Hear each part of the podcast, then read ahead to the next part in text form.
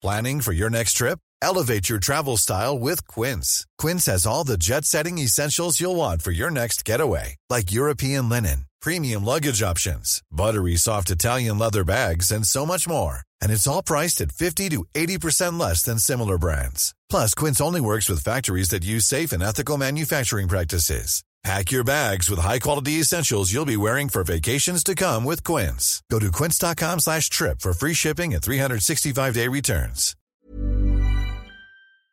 Bonjour, bonsoir, bon après-midi à tous et bienvenue dans ce nouvel épisode d'Histoire de Daron, le podcast où je donne chaque premier et troisième lundi de chaque mois la parole à un père pour parler de sa paternité. Je suis Fabrice Florent, je suis le fondateur de Mademoiselle, que j'ai aujourd'hui cédé et quitté après 15 ans de bons et loyaux services. Je suis aussi l'hôte de deux autres podcasts, Histoire de succès, où j'interviewe des personnalités inspirées et inspirantes, et Histoire de mecs, où j'interviewe des mecs à propos de leur masculinité. Cette semaine, je reçois Cédric, plus connu sur les réseaux sous le pseudo de Papatriarcat. Tout comme Tristan que j'ai reçu début janvier, j'ai rencontré Cédric par l'intermédiaire de la tribune sur le congé paternité. Cédric nous raconte comment il en est venu à devenir papa, comment il a attendu sa femme qui est en pleine étude de médecine pour finir par avoir leur fille il y a deux ans et demi. Cédric nous explique aussi comment il a lancé ce podcast et ce compte Insta Papatriarcat qui est militant engagé comme il le dit lui-même.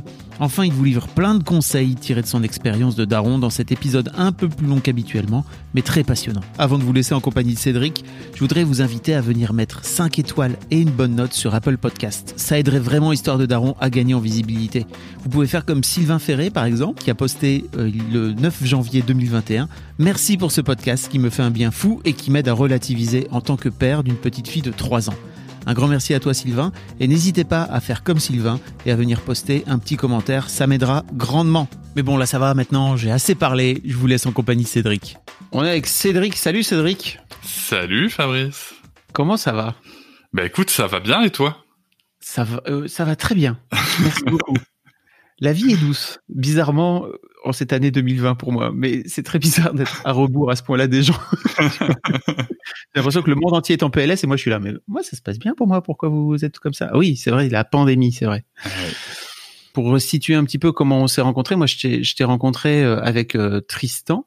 Euh, que j'ai interviewé là il y a, il y a quelques semaines euh, dans au sein de ce fameux collectif euh, qui a œuvré pour le congé paternité où je pense que c'était la première fois où des mecs prenaient la parole pour euh, pour parler du congé paternité parce que jusque là en fait c'était plutôt un- une affaire de femmes en fait ce qui est dramatique où c'était plutôt des des, des femmes qui prenaient la parole qui militaient pour le fait que les mecs aient, plus de congé paternité.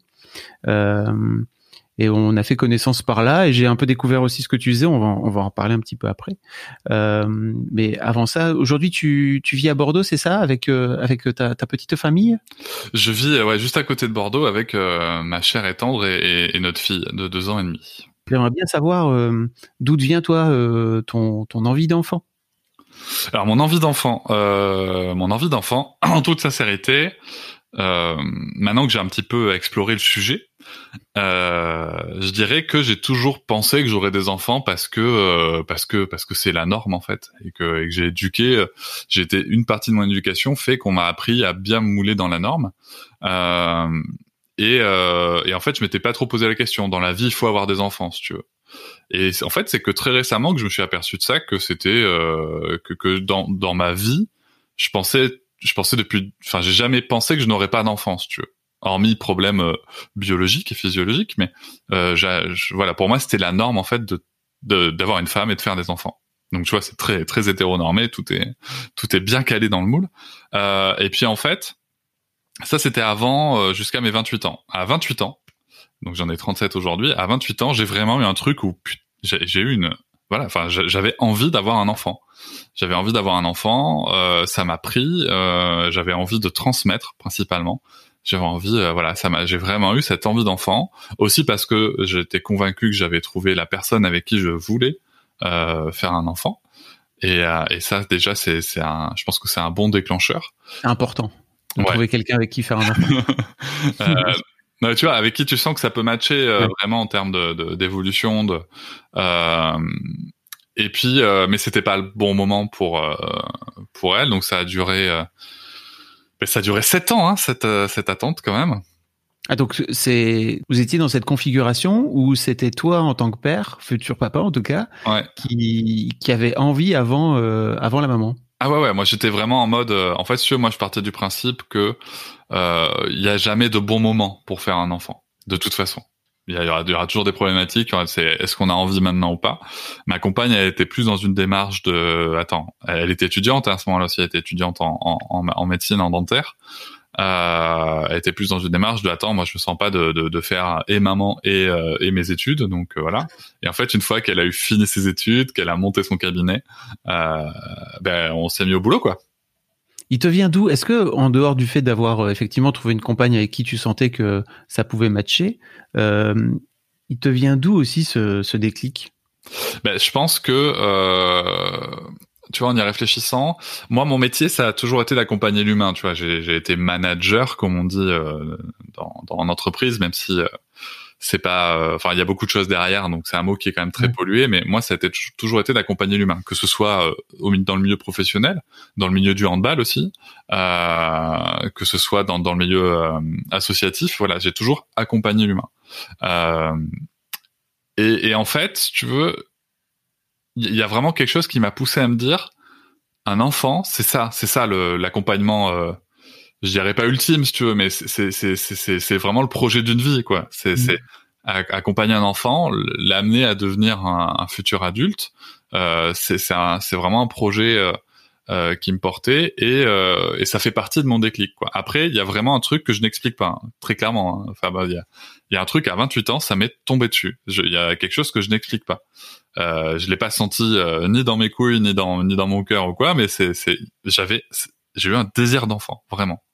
C'était. Euh, il n'y a pas eu un moment, un, déclencheur, euh, un film ou un livre que tu aurais lu ou une discussion? Même pas. tu vois, c'est il n'y a pas eu genre euh, souvent j'entends des histoires de euh, j'ai vu euh, ma cousine avec son bébé dans les bras et j'ai su. Non non, moi que dalle hein, c'était enfin franchement à l'époque je faisais beaucoup la fête, je fumais des pétards, j'étais pas spécialement le, le, le, papa modèle quoi et c'est juste ça m'a pris là comme ça, c'était et, et on n'avait même pas d'amis qui faisaient des enfants à côté de nous hein, c'était ça m'a juste pris. J'avais c'est arrivé comme ça quoi. Et il n'y a pas un truc de, de ton rapport à l'éducation peut-être, tu sais, tu avais été justement dans une éducation, comme tu disais au tout début, euh, très normée, tu vois, et que d'un coup d'un seul, en grandissant aussi, enfin en vieillissant, tu te rends compte que bah tu commences à prendre du recul sur ta propre éducation et tu te dis bah en fait maybe euh, ce truc là qui était que j'avais intégré de façon euh, un peu automatique j'ai décidé de, de taffer un peu dessus non? Bah, à cet âge-là, j'étais pas encore. Alors déjà à cet âge-là, j'avais pas connu de thérapie. Et euh, à cet âge-là, euh, j'avais déjà compris que, que j'avais une vision différente de l'accompagnement de l'humain par rapport à ce qui était proposé généralement dans la société. Mais euh, je pensais quand même euh, très sincèrement que euh, voilà l'éducation, le rôle du père, c'était euh, l'autorité, que qu'une claque ça avait jamais tué personne, que l'FPC ça peut être nécessaire. J'étais totalement là. Pour moi, Super Nanny, c'était c'était la référence. Tu veux. Je regardais pas d'ailleurs Super Nanny à ce moment-là. Et et par contre, il y avait en effet, maintenant avec le recul, je suis capable de dire que en effet, dans ce désir, il y avait aussi la volonté de euh, m'émanciper de l'éducation que j'avais reçue parce que j'y voyais beaucoup de défauts et que je voulais faire mieux en fait. Je voulais apporter quelque chose de meilleur euh, à, un être humain. T'as as reçu une éducation autoritaire? J'ai reçu une éducation euh, dans un schéma somme toute assez classique en France avec avec euh, bon clairement dans une famille où euh, où on est dans du sexisme ordinaire et du racisme ordinaire à la française euh, et de, enfin de tous les ismes ordinaires qu'on connaît hein. Tu vois voilà c'est c'est mais vraiment dans, dans bah, les. T'as 37 ans. On a grandi avec Michel Leb, quoi, tu vois, à la Exactement. On a grandi avec Michel Leb. On a grandi avec euh, le club Dorothée qui euh, qui, qui disait euh, que les, les, les, Africains allaient la, la manger, les Africains cannibales allaient la manger avec des blackface qui tournaient autour d'elle. Non, mais c'était. On a grandi dans ces clichés-là, quoi, tu vois. Donc, mm. aller aller fallait aller lutter contre et et donc voilà. Donc bon, j'ai grandi là-dedans et bien sûr avec de la violence éducative. Euh, que moi je trouve assez classique, mais parce que c'est mon point de vue, avec un schéma aussi tout à fait classique, c'est-à-dire avec une mère qui est euh, qui est qui est aimante et, qui est dans le câlin, qui est dans voilà dans, du maternage, et un père qui est dans la distance, euh, qui est dans l'autorité, qui est dans la violence euh, dès qu'il dès qu'il y a opposition. donc des gifles, des fessées, de l'humiliation, beaucoup d'humiliation. Et, et aussi on a connu le martinet avec ma sœur. ouais, moi aussi, je suis team martinet. voilà, dont on avait eu la bonne idée de couper les lattes et euh, voilà. Et pour le coup, on avait pris un coup de bâton de Martinet euh, euh, parce que ben voilà, fallait, fallait, fallait. Avec mon frangin, nous on, on, les enlevait une à la fois, tu vois, en se disant ah, que c'est malin, comme ça, c'était un peu, un peu sneaky, tu vois. Donc ouais, j'ai connu le Martinet, voilà, c'était, c'était, et puis de la violence à tous les niveaux, quoi. Ma, quand ma grand-mère nous gardait, on avait de la violence. À l'école, il y avait de la violence. Euh, je me rappelle euh, vraiment de, de, cette règle où on te tapait les, les tu sais, on te mettait les mains comme ça avec les doigts serré et puis on venait de taper avec la règle dessus, euh, soit en bois, soit en métal quand t'avais vraiment été euh, passage. Euh, bon, les gifles, c'était à tir à l'arigot. Hein. Euh, c'est be belle expression de Dieu, ça tient à tir à l'arigot. Et et, et, et puis je me rappelle aussi, tu sais, les petits cheveux que t'as sur les pattes là, on nous les tirait comme ça et je me rappelle très bien euh, d'un moment en CM1 où euh, un compagnon de classe qui s'appelle Loïc, je ne te dirai pas le nom de famille pour rester dans l'anonymat. Salut euh, Loïc, si tu nous écoutes. Salut Loïc. Euh, le chat, on l'appelait à l'époque. Euh, donc Loïc, si tu tombes là-dessus, et en fait il s'était fait soulever de terre par les petits cheveux, tu vois. Et c'était, enfin, et il pleurait, c'était horrible. Et je me rappelle aussi de ces mécanismes euh, ça, par contre, tu vois, c'est un truc qui m'a marqué depuis tout petit. Je me rappelle des mécanismes où quand je racontais ça à mes parents, euh, c'était euh, vraiment ouais, ouais, ok, c'est violent, mais qu'est-ce qu'il a fait pour mériter ça? Et ce mécanisme-là, de toute ma vie, aussi loin que je m'en rappelle, il m'a toujours interpellé, quoi. J'ai pas toujours mis les bons mots dessus, mais c'est quelque chose qui m'a toujours interpellé. C'est mais comment ça se fait qu'on se dise qu'une victime a mérité un traitement? Tu vois. Bon après c'est une question qui nous amène loin, mais euh, mais voilà. Donc euh, j'ai grandi dans dans cette éducation là et il y a des choses euh, plutôt chouettes hein, que j'ai reçues. J'ai appris. Si moi j'ai reçu et je pense que c'est peut-être générationnel. Tu vas me dire si c'est le cas aussi pour toi, mais j'ai grandi dans cette dichotomie où d'un côté on te on veut te développer un esprit critique, on veut développer une pensée réfléchie, on veut que tu sois un être réfléchi, et d'un autre côté on veut que tu obéisses sans réfléchir. Et ça, ça marchait pas, quoi. Je, je, ça, ça marchait pas. ça marchait pas. Et je comprenais pas, si tu veux, comment est-ce que d'un côté, on me demandait de développer un esprit critique. Si tu veux, mon père, il était capable de me dire, euh, de, de, de, me faire lire des textes, de s'intéresser aux études de texte que je pouvais faire. Euh, voilà. Et surtout que j'ai vraiment adoré euh, réfléchir à la pensée et tout ça. Très, très tôt.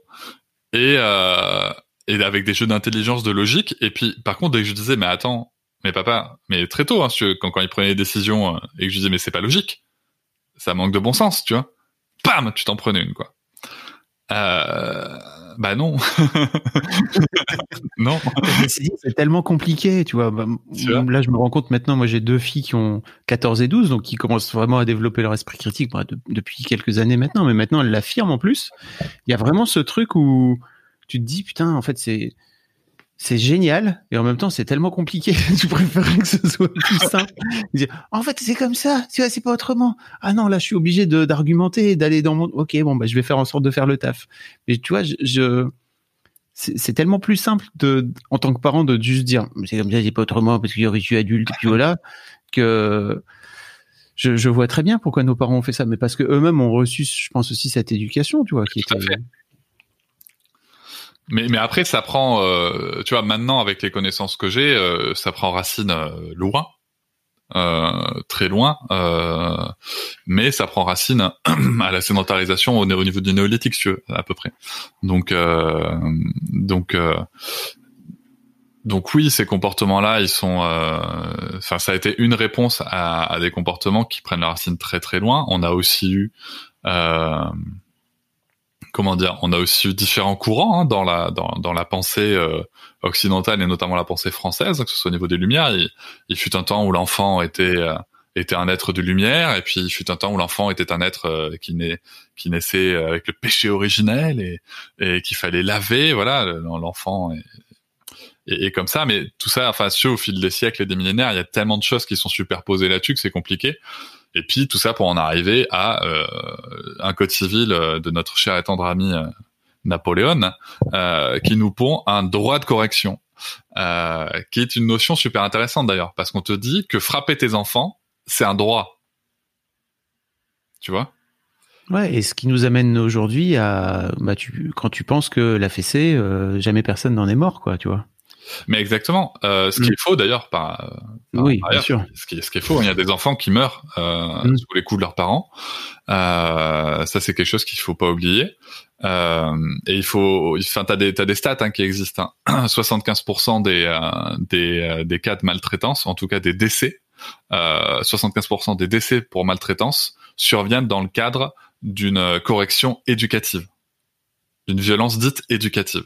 C'est-à-dire que le parent faisait une correction entre guillemets, tout ça, je mets des gros guillemets autour, hein, hmm. à son enfant dans le but de l'éduquer. C'est, c'est une stat qui est quand même, euh, bah, elle date de 2016, mais elle est intéressante quand même, si tu veux. Euh, c'est-à-dire qu'à la base, tu mets juste une gifle à ton gamin, juste une gifle, hein, tu vois, je mets, je mets aussi des gros guillemets, mais en fait, tu l'as dévissé, euh, tu l'as dévissé la tête, quoi. Parce que ton gamin, à ce moment-là, il a 18 mois et que et que son sa nuque est pas formée et que quelques temps après, il va décéder. Euh, c'est, c'est terrible. Et, en France, faut pas oublier qu'on en est encore là. Mais tout ça pour dire que on nous a dit que c'était un droit. Et tout à coup, en 2019, on nous dit qu'on n'a plus le droit. Tu vois, c'est intéressant aussi ce positionnement. C'est que on a, le gouvernement a tellement été mauvais dans sa communication mmh. que au lieu de dire aux gens, maintenant les enfants ont le droit à une éducation sans violence, on a dit aux parents, vous n'avez plus le droit de mettre la fessée, même ceci, cela. Ah, t'imagines? C'est c'est quand même. Euh, enfin, moi, tu commences une phrase en me disant tu n'as pas le droit de. Tout ce que tu vas dire derrière, tu n'as plus le droit de. Tout ce que tu vas dire derrière, je trouvais ça dégueulasse. ouais, c'est sûr. Et ceci dit, pour l'avoir pas mal suivi, euh, alors côté enfant là pour le coup, parce que sur Mademoiselle, on a beaucoup parlé de la fessée mmh. depuis, euh, je pense, dix ans, tu vois. en tant qu'enfant là, dans, pour le coup, le nombre de d'enfants qui partent du principe que, bah, en fait, comme toi, tu as reçu euh, des fessées, c'est impossible que, en ayant reçu des fessées, tu aies reçu une mauvaise éducation de la part de tes parents qui t'aiment en plus, tu vois. Euh, donc forcément, en fait, il y, a une sorte de dissonance cognitive folle, tu vois. De, euh, en fait, c'est pas possible que mes parents m'aient violenté. Mais c'est ça. Et pourtant. C'est, ben en fait, tu crées, euh, tu crées des situations qui sont dingues et qui sont par ailleurs socialement dingues. Euh, tu crées d'ailleurs des sociétés qui sont violentes. Euh, si tu veux, c'est, c'est déjà tu associes l'amour à la violence. C'est-à-dire que euh, tu crées un, un schéma. Bon, je, je, je, vais essayer de pas être trop technique, mais tu crées un schéma de lien d'attachement euh, qui fait que euh, la personne va se reconnaître dans le fait que si je suis violent tu vois, le fameux c'est pour ton bien. Je t'ai mis une... Mm. c'est pour ton bien parce que je t'aime. Mais comment est-ce que tu veux qu'ensuite, en devenant adulte, tu, tu, tu ne recherches pas ces schémas-là? Soit à les reproduire, soit à les subir. Tu vois, c'est, c'est, c'est, et là-dessus, il y a un consensus sur toute la communauté euh, en, psycho, tout ce que tu veux. C'est, c'est, c'est le, lien d'attachement. Il n'y a pas de débat là-dessus. Et euh, donc, donc, tu crées des, des, schémas comme ça. Et ce qui est aussi problématique, c'est que tu crées cette fameuse euh, opportunité de, de, de, laisser penser que la victime mérite ce qu'elle a reçu. Et là-dessus, ça t'amène à quoi? Ça t'amène à une, une jeune femme qui va euh, qui a, qui a subi une agression euh, sexuelle de la part d'un homme et qui va Pourquoi porter plainte. Jupe? Exactement, et qui a porté plainte au commissariat. Et une des premières questions qu'on va lui poser, c'est OK, mais vous portiez quoi? Ça t'amène à ça, c'est-à-dire qu'au lieu de se enfin, au lieu de, simplement se dire la violence ne devrait pas être là, on commence par se questionner sur la victime. C'est quand même dramatique, si tu veux. Et, ça, c'est un exemple parmi parmi des milliers, des milliers d'autres. C'est la, moi, si tu veux, c'est les, violences dites éducatives ordinaires. Euh, pour moi, c'est vraiment un terreau de toutes les violences. Et c'est pas pour rien que dans les sociétés qui les ont, euh, soit pratiquement éradiquées, soit pas développées, euh, euh, on est aussi tout un tas d'éléments paritaires euh, et, inclusifs qui sont qui, qui vont qui coulent de source quoi. Je me permets une petite pause dans ce podcast, parce qu'après tout c'est le mien, pour vous demander, si ce n'est pas encore fait, de vous abonner au podcast directement depuis votre appli de podcast préféré, ou sur Spotify ou sur Deezer. Vous pouvez aussi vous abonner à ma newsletter, je vous envoie régulièrement mes kiffs personnels du moment, des recos séries, des recos ciné, des recos livres, mais aussi, et bien sûr, mes dernières productions. C'est le meilleur moyen de ne rater aucun épisode. Je vous mets tous les liens dans les notes de cet épisode justement. Allez, merci beaucoup et retour à l'interview. On a digressé longuement, Cédric. Oui, mais c'était hyper, intér- c'était hyper intéressant parce qu'on est parti de, de, ton, de ton éducation et Oui. bah, qui ressemble très fort à l'éducation que j'ai, reçue aussi, tu vois. Donc ça me, ça me parle pas mal. Euh, on s'est un peu éloigné de, de ton histoire à toi, euh, mais est-ce que pour, pour revenir à, on, on va revenir après au, au- parce que c'est un peu ton, c'est- ton, c'est l'un de tes combats en fait aujourd'hui euh, que tu as que décidé de mener, euh, notamment sur les réseaux, à travers un podcast, etc. On va revenir dessus un peu après, Euh, mais pour revenir un petit peu à à ton à ton envie d'enfant, euh, une fois que ta compagne avait euh, terminé ses études, vous vous vous y êtes mis, c'est ça? Alors, elle a terminé, elle a terminé ses études. Euh, moi, à ce moment-là, je travaillais dans une grande entreprise de, restauration rapide, euh, qui euh, qui est une amie de Mickey. Et oui, c'est un canard, c'est Donald. Et tu pourras la couper celle-là. Je suis sûr, il va la laisser. Et euh, et euh, et tout ça pour dire, ouais, j'ai travaillé euh, là-dedans. Et en fait, entre temps, moi, j'ai quitté cet emploi parce que parce que j'avais fait le tour de ce que de ce que ça avait à me proposer. J'ai passé 11 années euh, très intéressantes là-dedans, dont 10 en travail de en 24-24, et c'était j'ai appris beaucoup sur l'être humain, je pense, dans ces périodes-là. Et euh, et c'était le moment de de- d'arrêter. Puis euh, et, donc euh, il y avait cet équilibre-là que je voulais retrouver, passer plus de temps avec ma compagne. Euh, J'avais un projet qui finalement n'a pas vu le jour. Euh, et donc pour le coup, je, je m'étais retrouvé au chômage en fait au moment où elle, elle ouvrait son cabinet. Et donc j'ai pu l'aider à, à, à monter son cabinet. Puis ensuite j'ai trouvé un, un, elle a monté son cabinet. Moi j'ai retrouvé un emploi, donc euh, dans une entreprise de, de produits culturels et techniques, euh, un grand groupe français. Euh, et, et j'ai adoré ça parce que je vendais, je vendais des livres et, et, et des, et des CD, et des films. Enfin voilà, c'était passionnant. Et, euh, et puis en fait, quand tout ça s'est stabilisé, on s'est dit bon bah allez, on va se mettre en mode bébé. Donc là, je travaillais à Bordeaux Centre. On est, j'habitais à Bordeaux Centre par ailleurs. Et puis euh, entre temps, bah, professionnellement, euh, j'ai été muté à Poitiers, tout en habitant à Bordeaux, bien sûr. Donc euh, voilà. Donc euh, donc là, on ça, est ça, en, ça fait une trotte, non, euh, Bordeaux-Poitiers? Ça fait 200, 250 bornes, je crois, un truc comme ça. C'était, euh, mais en fait, entre temps, t'avais la ligne à grande vitesse qui était arrivée. Mm.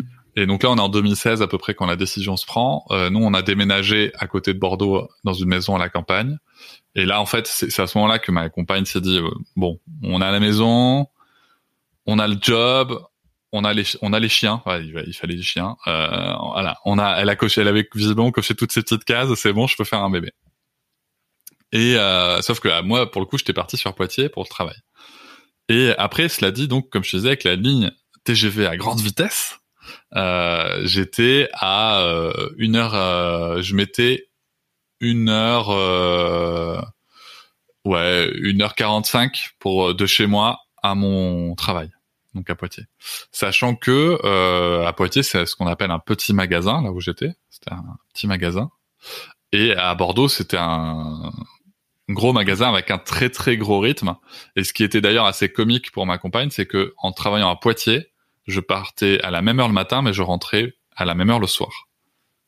Tu vois, par contre, j'étais beaucoup plus libre parce que quand tu tapes euh, euh, 1h45 de trajet, dont du train, bah, t'as le temps de, t'as le temps de, finir de traiter tes mails, de finir de traiter tes infos, et puis quand t'as tout fait, t'as le temps de lire. D'ailleurs, c'est ce qui fait que quand, la grossesse est arrivée, j'ai lu et j'ai vu énormément de choses.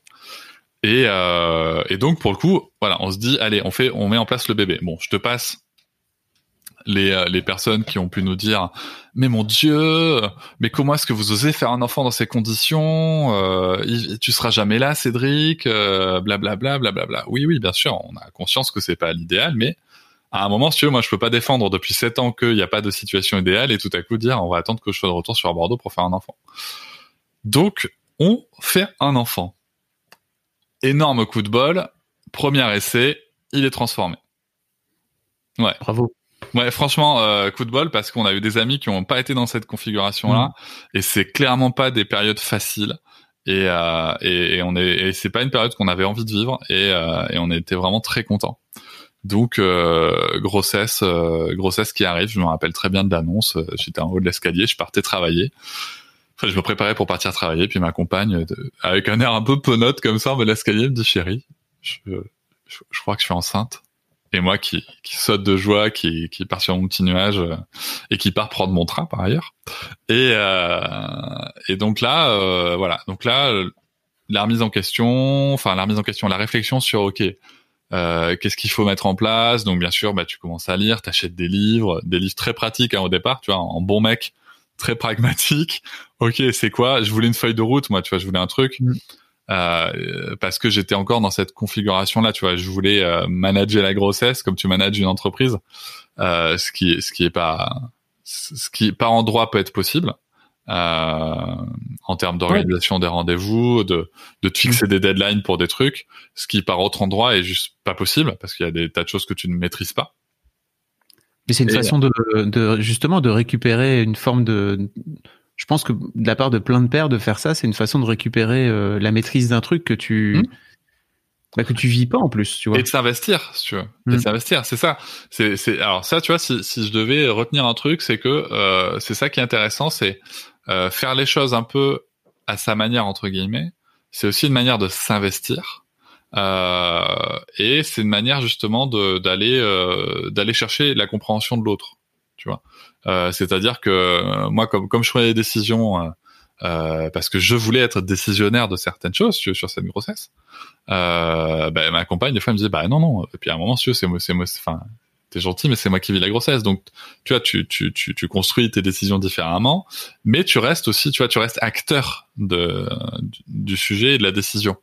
Et donc, donc c'est comme ça qu'il y a des choses que j'ai décidées. Euh, elle avait fait le premier rendez-vous euh, de préparation à la grossesse seule à l'hôpital. Euh, elle avait pas du tout aimé. Euh, moi j'avais fait le deuxième, j'avais pas du tout aimé. C'était très médicalisé. Enfin on nous parlait que des choses terribles qui pouvaient se produire. Et ouais, en gros, on justifiait la, la médicalisation de la de l'accouchement. Il n'y avait pas besoin de le justifier, on avait bien compris. Mais en fait, t'apprenais pas grand chose. Et puis on, on, on, on fait nos rendez-vous ensuite chez une sage-femme libérale qui s'appelle Isabelle Députier, euh, qui est géniale, qui est géniale, parce que elle, en fait, elle est spécialisée en accouchement à domicile, et euh, et pour le coup, l'implication du père étant une, un point essentiel du projet. limite, Voilà, euh, pour que ça se passe bien, ben en fait, elle, elle t'implique quoi.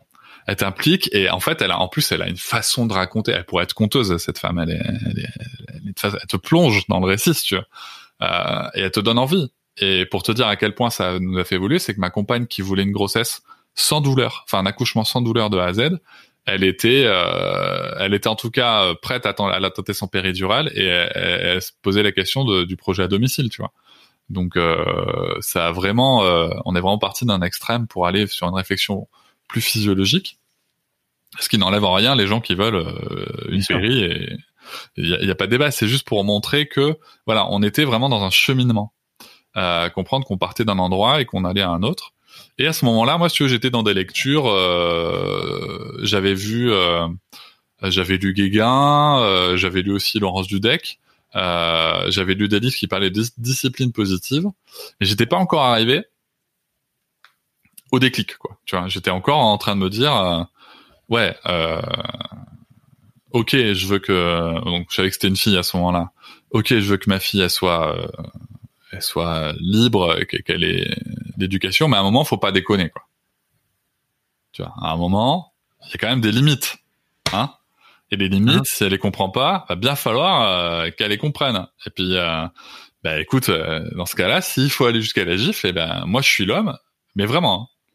Euh, moi je suis l'homme, ben, je serai celui qui ira jusqu'à la gifle s'il faut. Et c'est là où tu te remets en question, parce que là par contre j'avais déjà suivi ma thérapie, si tu veux. j'avais déjà eu ma thérapie que j'ai eu vers 30-31 ans. Et comment euh, t'en es venu à, sans vouloir rentrer dans les détails perso, mais comment t'en es venu à te lancer dans une thérapie? C'était une volonté de ta part? Euh, Non.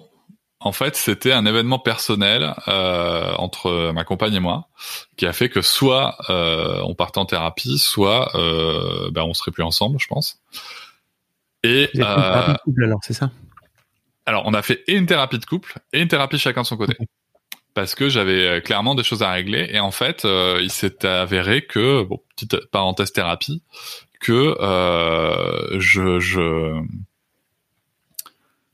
eh ben que je pensais pas travailler ce que j'ai travaillé avec ma thérapeute, enfin avec psychothérapeute, et que j'ai eu la chance, l'énorme chance, je pense, d'avoir été conseillé par celle qui était notre thérapeute de couple et qui euh, qui, qui, nous correspondait, et donc euh, et d'avoir connu une personne qui n'a pas connu, qui n'a pas été formée en France par ailleurs, enfin pas uniquement en France, et euh, et tu vois par exemple le, le, la thérapie de l'attachement, le, le, lien de l'attachement, ce sont des choses qu'elle maîtrisait parfaitement. Et en fait, sans le savoir à cette, à cette époque-là, euh, j'ai suivi cette thérapie d'attachement intérieur et c'était extrêmement euh, ressourçant. Et si tu veux, en fait, il y a un moment donc pour revenir à, au questionnement, il y a un moment, si tu veux, où, où je me dis, où en fait, en, en, en, une des choses que je fais, si tu veux, quand, quand, quand j'ai des idées comme ça, c'est que je les dis à voix haute. Et c'est pas c'est pas une astuce, ça, c'est moi je fonctionne comme ça. Et, euh, et en fait, en m'entendant dire, non mais à un moment, si ma petite fait des conneries, va bien falloir qu'elle comprenne. Et s'il faut, je lui mettrai une gifle. Je, ça marchait pas en fait. Je, je, je, je répétais quelque chose. Je, je, jouais un rôle. C'était pas moi. C'était pas ce que je ressentais. Et, euh, il me manquait quelque chose en fait. Il me manquait quelque chose pour avancer. C'est que il me manquait le fait de de voir qu'une éducation sans violence était possible. Tu vois? C'est-à-dire j'avais envie d'y croire, mais je n'y arrivais pas, quoi. J'avais tous les éléments pour y croire, mais je n'y arrivais pas. Et vient euh, le moment. Alors je sais plus si c'est. Euh, il me semble qu'on l'a regardé euh, quand je suis redescendu de Poitiers euh, au mois de juin, fin juin, pour euh, pour pour venir aider ma compagne euh, qui allait accoucher. Et, et on a regardé, même qu'on a imbattable, le documentaire de Marion Querc, Attends, tu peux redire le nom? Même qu'on est imbattable. Même qu'on est imbattable, ok, d'accord. Même qu'on est avec né, euh, s'écrivant ah oui. du verbe naître. Ok. J'ai. Petit, petit jeu de mots, petit calembour. Euh, Je vous mais, mettrai les références dans les notes du podcast. mais qui a plein de sens en fait.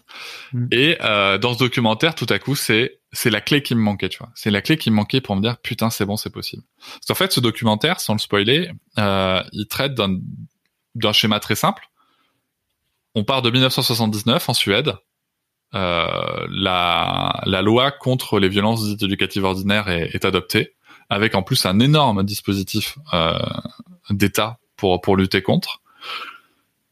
Et donc 1979, et on se retrouve 40 ans après dans une société où ces enfants qu'on proclamait hein, en 79-80 comme des enfants rois, la tyrannie de l'enfant roi suédois allait arriver. Euh, ces enfants ont grandi et ont eu eux-mêmes des enfants. Et si on allait voir qu'est-ce que ça a donné? Et euh, alors attention, le système suédois n'est pas un système parfait. Là, je parle juste des violences dites éducatives ordinaires. Euh, et sur ce sujet-là, pour le coup, en fait, ben, c'est ok, c'est possible. Quoi. Ok, c'est possible. Ok, on peut le faire. Ok, je vois des enfants qui grandissent sans ces violences-là euh, et qui, pour autant, pour autant, sont dans le respect d'un cadre, sont dans le respect de leurs parents, sont dans le respect de la société. Et, euh, je me dis, ok, c'est bon, c'est possible. Et là, en fait, c'est vraiment le déclic. quoi. C'est le déclic total et, euh, et c'est bon, je, je, je, je me dis que c'est possible. Tout en prenant du recul déjà sur euh, ce que je pouvais moi apporter ou pas, si tu veux. C'est-à-dire que euh, il y a d'une part ce qu'on tend à vouloir être, et il y a d'une part ce qui nous est, d'une autre part ce qui nous est accessible. Et dès le départ, je me suis dit bon, moi, il y a des choses que je pourrais faire ou pas faire, donc je, je commence à aller me renseigner sur les groupes euh, anti euh, euh, éducative ordinaire, parce que la loi à ce moment-là n'était pas passée. Et j'avoue que je vois des trucs qui m'ont un peu interpellé, quoi. Euh, je voyais des gens qui disaient euh, donner un surnom à son enfant. Là, je parle pas de l'appeler euh, mocheté ou quoi. Le, oui. fait, le, fait d'appeler ma fille ma chérie, ça aurait été ce que je fais régulièrement. C'était une VO quoi pour ça, donc violence éducative ordinaire. Euh, moi, je ne voyais pas ça. Et surtout, je me disais, attends, on part d'une société où la loi n'était pas encore passée, hein, je rappelle, et où on a des chiffres qui sont extrêmement alarmants sur le décès d'enfants. Et on est en train de se prendre la tête de savoir si on doit appeler l'enfant ma chérie ou pas. Et moi, en fait, je, toute cette partie-là, euh, un peu extrême, je l'ai mise de côté tout de suite. Je me suis concentré sur des éléments qui m'ont beaucoup plus interpellé, comme euh, bah, la violence physique, bien sûr, l'humiliation, et euh, le fait d'éveiller la conscience de soi. Donc là-dessus, tu as le travail de Fanny Vella, euh, dans son livre notamment, enfin ce qui est devenu un livre, Et si on changeait d'angle, aux éditions à graines, pour, pour, les, pour les références, euh, qui m'a beaucoup interpellé parce que c'était vraiment un, traité sur l'adultisme et ça m'a beaucoup aidé dans, dans, dans mon cheminement. L'adultisme? L'adultisme, oui. Ah, je t'avoue. Alors l'adultisme, en fait, c'est, pour le résumer, c'est, euh, ça concerne en fait toutes les pratiques qui consistent à infliger à un enfant des situations que tu n'infligerais jamais à un adulte. Par exemple, Fab, si tu viens manger à la maison, que je te fais, je te fais un plat, euh, et puis que tu as mangé assez de pommes de terre, par exemple, et que tu dis ouais c'est bon, euh, merci, je, il en reste trois cas dans l'assiette, mais là je suis au bout. Vraiment, merci. C'est vrai que tu m'as gavé là. C'est, tu vois? Eh ben, c'est comme. Est-ce que est-ce que tu crois vraiment que j'irai te dire, ben non, Fab. Non, il faut finir ton assiette. Non, mais ah non non non non non non. Mais tu n'auras non. Oui, j'ai fait un gâteau. Oui, t'as envie d'en manger, mais tu n'auras pas de gâteau si tu n'as pas fini tes pommes de terre, Fabrice. J'aimerais bien que tu me traites comme ça, ceci dit. c'est, on ne le ferait pas à un adulte. Oui, bien sûr parce que voilà, on part du et en fait, c'est on part du principe qu'un adulte a conscience qu'il a assez mangé, ce qui est aussi le cas d'un enfant en fait. C'est juste qu'il il a peut-être pas la même conscience que nous. Et, euh, et en fait, voilà, tu arrives sur tout un tas d'éléments, mais je t'invite à aller pour le coup découvrir le travail de, de, de Fanny, qui est, qui est d'ailleurs celle, l'illustratrice qui, qui a fait l'illustration de, de Papatriarcat. Okay. Euh, et, euh, et ça, c'est un des, ça c'est le deuxième gros point de mon travail, enfin de, de, mon travail de, de, de, de, remise en question. Et la troisième personne dont le travail m'a beaucoup aidé à ce moment-là aussi, c'est le travail de Virginie Maillard de bougribouillon.fr. Euh, parce que moi j'aime bien les illustrations en fait, ça me parle. Les textes c'est bien, les livres tout ça, mais ça manque de. de... J'aime bien quand c'est associé à du visuel. Et pour le coup son travail m'a beaucoup parlé euh, sur euh, sur tous les sur plein de principes ensuite d'éducation qui me plaisaient. Et donc voilà, on en arrive là où, euh, ce cheminement de construction en application dans, dans, la grossesse autant que je pouvais, parce que faut pas oublier que je travaillais donc à Poitiers en habitant à Bordeaux, et que c'était pas un schéma euh, dingue. Et ce qui s'est mis en place aussi très rapidement, c'est mon souhait. Planning for your next trip? Elevate your travel style with Quince. Quince has all the jet-setting essentials you'll want for your next getaway, like European linen premium luggage options, buttery soft Italian leather bags, and so much more. And it's all priced at 50 to 80% less than similar brands. Plus, Quince only works with factories that use safe and ethical manufacturing practices. Pack your bags with high-quality essentials you'll be wearing for vacations to come with Quince. Go to quince.com slash trip for free shipping and 365-day returns. Hiring for your small business? If you're not looking for professionals on LinkedIn, you're looking in the wrong place. That's like looking for your car keys in a fish tank. LinkedIn helps you hire professionals you can't find anywhere else, even those who aren't actively searching for a new job but might be open to the perfect role. In a given month, over 70% of LinkedIn users don't even visit other leading job sites. So start looking in the right place. With LinkedIn, you can hire professionals like a professional. Post your free job on linkedin.com slash achieve today. De prendre un congé parental. Euh, donc ça, ça a été une négociation. Euh, non pas, euh, enfin, j'avais la chance d'avoir un directeur. je vais le citer, qui s'appelle Thomas Bondou, qui est une personne formidable, qui, qui, comprenait parfaitement mon désir et mon souhait. J'avais la chance d'avoir une, une personne en charge des ressources humaines aussi. Et, et, donc ça a pu se goupiller. Ce qui s'est passé, c'est que comme j'ai eu la chance d'avoir une fille qui est, qui est née en juillet, le 7 juillet, j'ai pu, si tu veux, bricoler avec mes vacances d'été, avec mes grandes vacances d'été. Euh, j'ai dû revenir les deux donc euh, j'ai dû revenir les deux premières semaines d'août parce que ça enfin ça passait pas au niveau du comité de direction du magasin donc euh, on est dans le compromis on est dans, dans le vivre ensemble mmh. et ensuite pendant six semaines jusqu'à mi-octobre à peu près j'étais en congé parental et euh, oula Et euh, et si tu veux, euh, ça, ça a été vraiment la, la, bonne idée, quoi.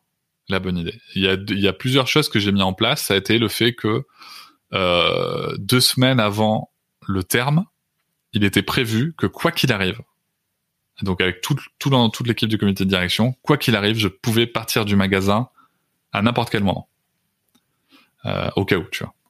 Donc euh, je m'étais mis, j'avais gardé une voiture sur Poitiers et d'ailleurs c'est ce qui s'est passé puisque le 28 juin, suite à des pressions du milieu médical, ma compagne était vraiment pas bien en visite à, la maternité et elle m'appelle et je, trois heures après j'arrive et on se casse contre avis médical par ailleurs. Et, et donc du 28 juin jusqu'à tout, début août, je, je suis resté avec ma compagne et ma fille. Je suis retourné travailler deux semaines et ensuite je suis resté jusqu'à mi-octobre. Et ça, ça a été génial. ça a été génial parce que ça a été du temps, ça a été de la disponibilité, ça a été de la découverte, euh, ça a été euh, euh comment dire. Euh, il y a eu, il y a eu des moments où, où, c'était pas forcément facile parce que c'est vrai que quand tu vois le lien qui se crée entre une maman allaitante euh, et, et, et, pas toi en fait. euh, des fois c'est difficile et puis c'est là où pour le coup tu tu t'es content d'avoir vu le portage, t'es content de t'être d'être monté en compétence sur les bains. Euh, ça aussi c'était un vrai truc, c'est que je suis resté dormir à la maternité les les trois quatre jours où on y est resté. Alors c'était pas du tout un bon moment. Je dormais sur un lit dégueulasse, euh, un vieux lit à ressort, un truc euh, pas du tout agréable. Il faisait minimum 28 dans la chambre la nuit. ouais, on était en pleine canicule, c'était l'horreur. Et par contre, ce qui était chouette, c'est que ma compagne, en plus, qui avait subi une césarienne, elle ne pouvait pas se lever. Enfin, c'était assez douloureux pour elle de, se lever. Donc la nuit, c'est moi qui faisais des tours avec la petite, avec le, le petit doigt dans la bouche pour que ma compagne se repose. Mais c'était aussi un moment où je créais du lien. Euh, je suis monté en compétence sur le nettoyage du cordon, sur le fait de donner le bain, sur changer les couches. Donc en fait, tu montes en compétence dans du care, tu vois, dans des actes mm. de, de, de, de, soins à l'enfant, euh, ce qui n'est quelque chose que je n'avais jamais connu avant ça en fait. Mais c'était ta démarche à toi personnelle de dire moi j'ai envie d'apprendre ou euh, tu avais le personnel qui t'a inclus dedans tout de suite aussi? Parce que pour moi c'est un c'est un vrai sujet aussi le, la façon dont le personnel tu vois euh, intègre le papa d'entrée. Alors en fait il y a eu ouais il y a eu euh, y a eu différentes choses en toute transparence. Hein. Il y a eu le moment où j'étais très fatigué et où j'avais juste envie de dire attends je vais je vais je vais aller à la maison un peu là je vais je vais D'ailleurs, il y a un moment où je l'ai fait parce que je profitais de, la visite de, grands-parents pour pour le faire parce que j'avais besoin aussi, tu vois, de une petite bulle d'air, ce qui est très égoïste parce que elle, ma compagne, n'avait pas le choix de cette bulle d'air, tu vois. Mais d'un autre côté, euh, partir deux heures et m'occuper des chiens et prendre un peu l'air, ça m'a permis de, de revenir plus aguerri. Et euh, au niveau du personnel, en fait, ce qui s'est passé, euh, c'est que, si tu veux, on était dans une démarche. Euh, enfin, déjà, on avait un personnel qui était pas du tout excluant vis-à-vis du père. Euh, enfin, pas volontairement, si tu veux. Tu vois qu'il y a des automatismes où elle s'adressait directement à la mère et où ma compagne disait, bah, demandez à lui, à lui là. et où il y a des fois où je disais, bah, demandez-moi à moi. Mais d'un autre côté, si tu veux, euh, la, naissance même de ma fille fait que tout de suite, il y a eu un moment où je, je suis resté tout seul avec elle. C'est-à-dire qu'en fait, ma fille est née par césarienne. On sort du bloc, je passe, je passe un petit quart d'heure en peau à peau avec elle dans la salle de, où on allait faire la première tétée. C'est extrêmement compliqué la première tétée, ça dure 45 minutes, ma compagne est en pleurs, elle est extrêmement fatiguée, elle a une tension extrêmement basse, elle a 8 de tension. Euh, et d'ailleurs, c'est moi qui presse le sein pour faire sortir le colostrum. Et euh, bah, pour le coup, c'est un moment qui est qui est dingue pour moi, qui, est, qui est dingue bah, génial enfin voilà c'est c'est compliqué parce que d'un côté t'as ta femme qui est qui est qui est dans un sale état de l'autre côté t'as as le bébé qui est là.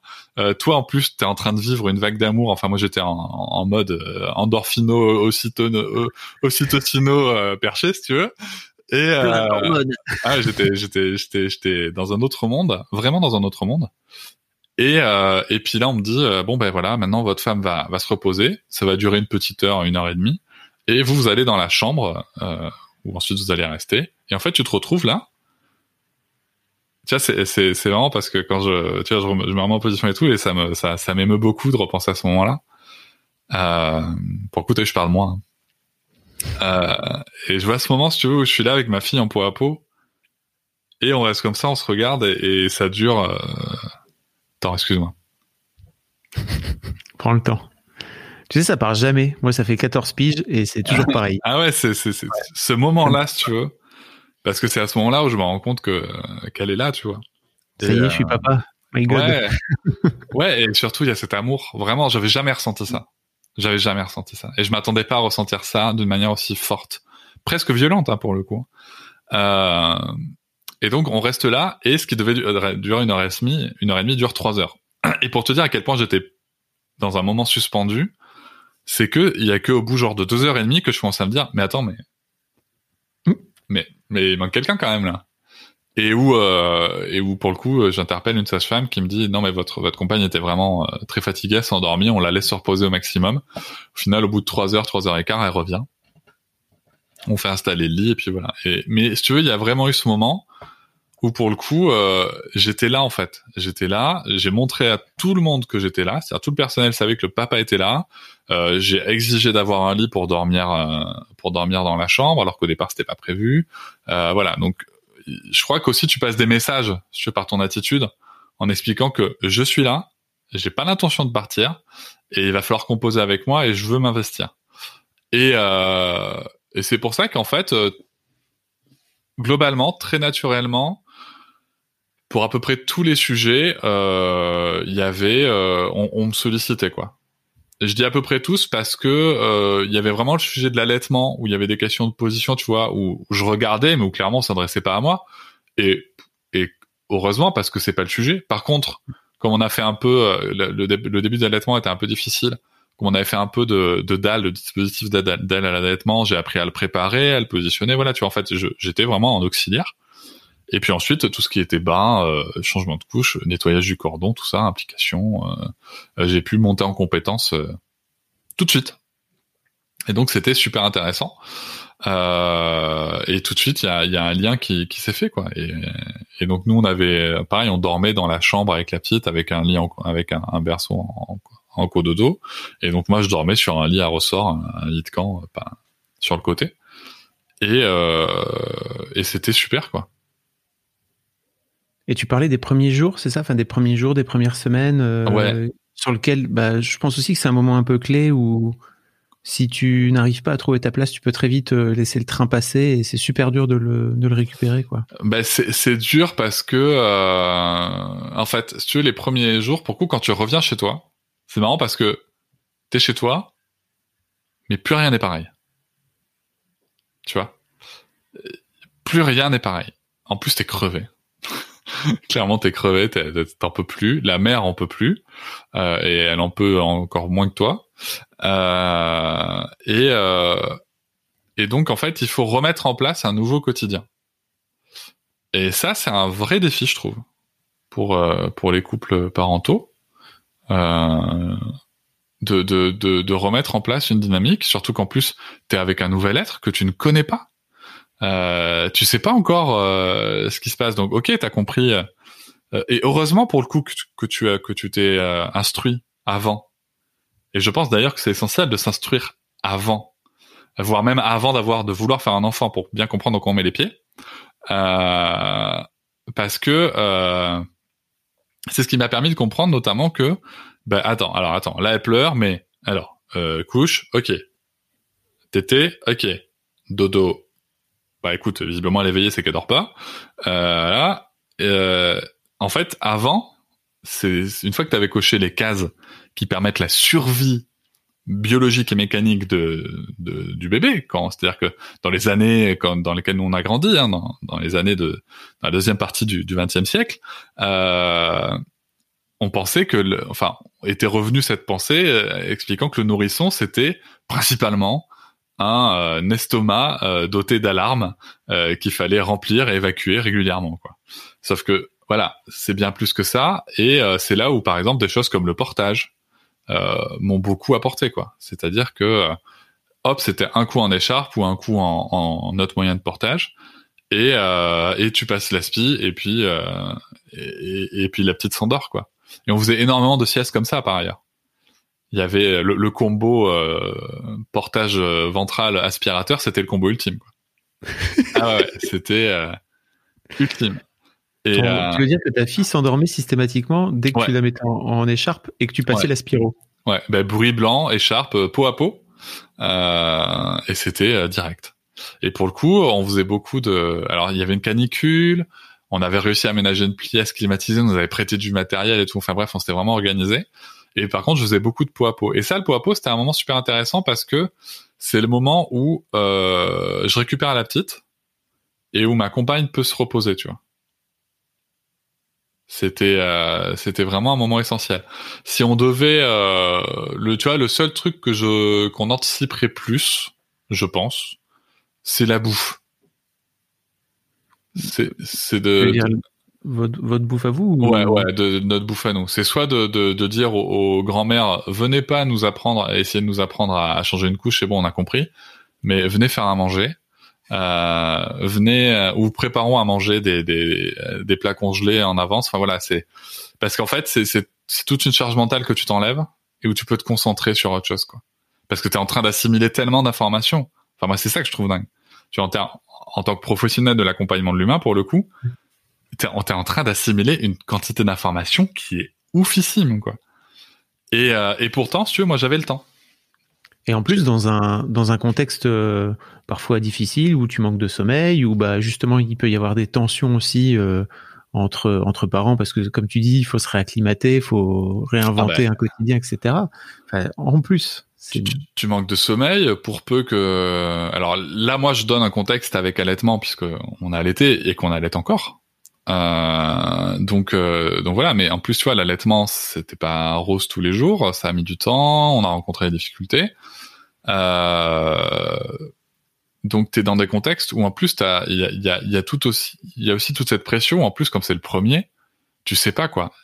Et d'un côté en plus tu dois lutter contre les injonctions de de de enfin si tu veux, moi on a réussi à me dire que ma fille elle faisait un caprice parce qu'elle pleurait à deux mois et demi quoi.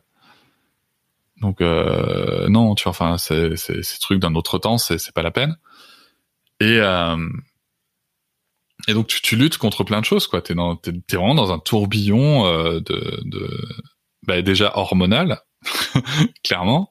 Euh, et, et, puis tout est bousculé et euh, et t'es fatigué, ouais. C'est clair que le sommeil. Euh, oh, oh là là, le sommeil, c'est c'est.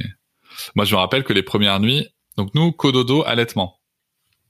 Donc c'est chouette parce que euh, clairement c'est une belle situation pour le père parce que euh, tu bah tu te lèves pas pour donner un biberon ou, machin. Donc euh, donc c'est chouette et puis en plus comme la nature est bien faite, il se trouve que quand la maman allait en cododo, ce qui est prévu dans l'espèce, soit dit en passant, euh, bah, la nature est bien faite, là on lui donne des hormones pour qu'elle se rendorme. Donc ça c'est chouette. C'est fait pour, laissons laissons faire. Par contre, par contre, alors là, pour la mère comme pour le père ou comme pour les, les, les coparents, euh, moi, je, je savais pas qu'un bébé, ça faisait autant de bruit quand ça dormait, tu tu vois?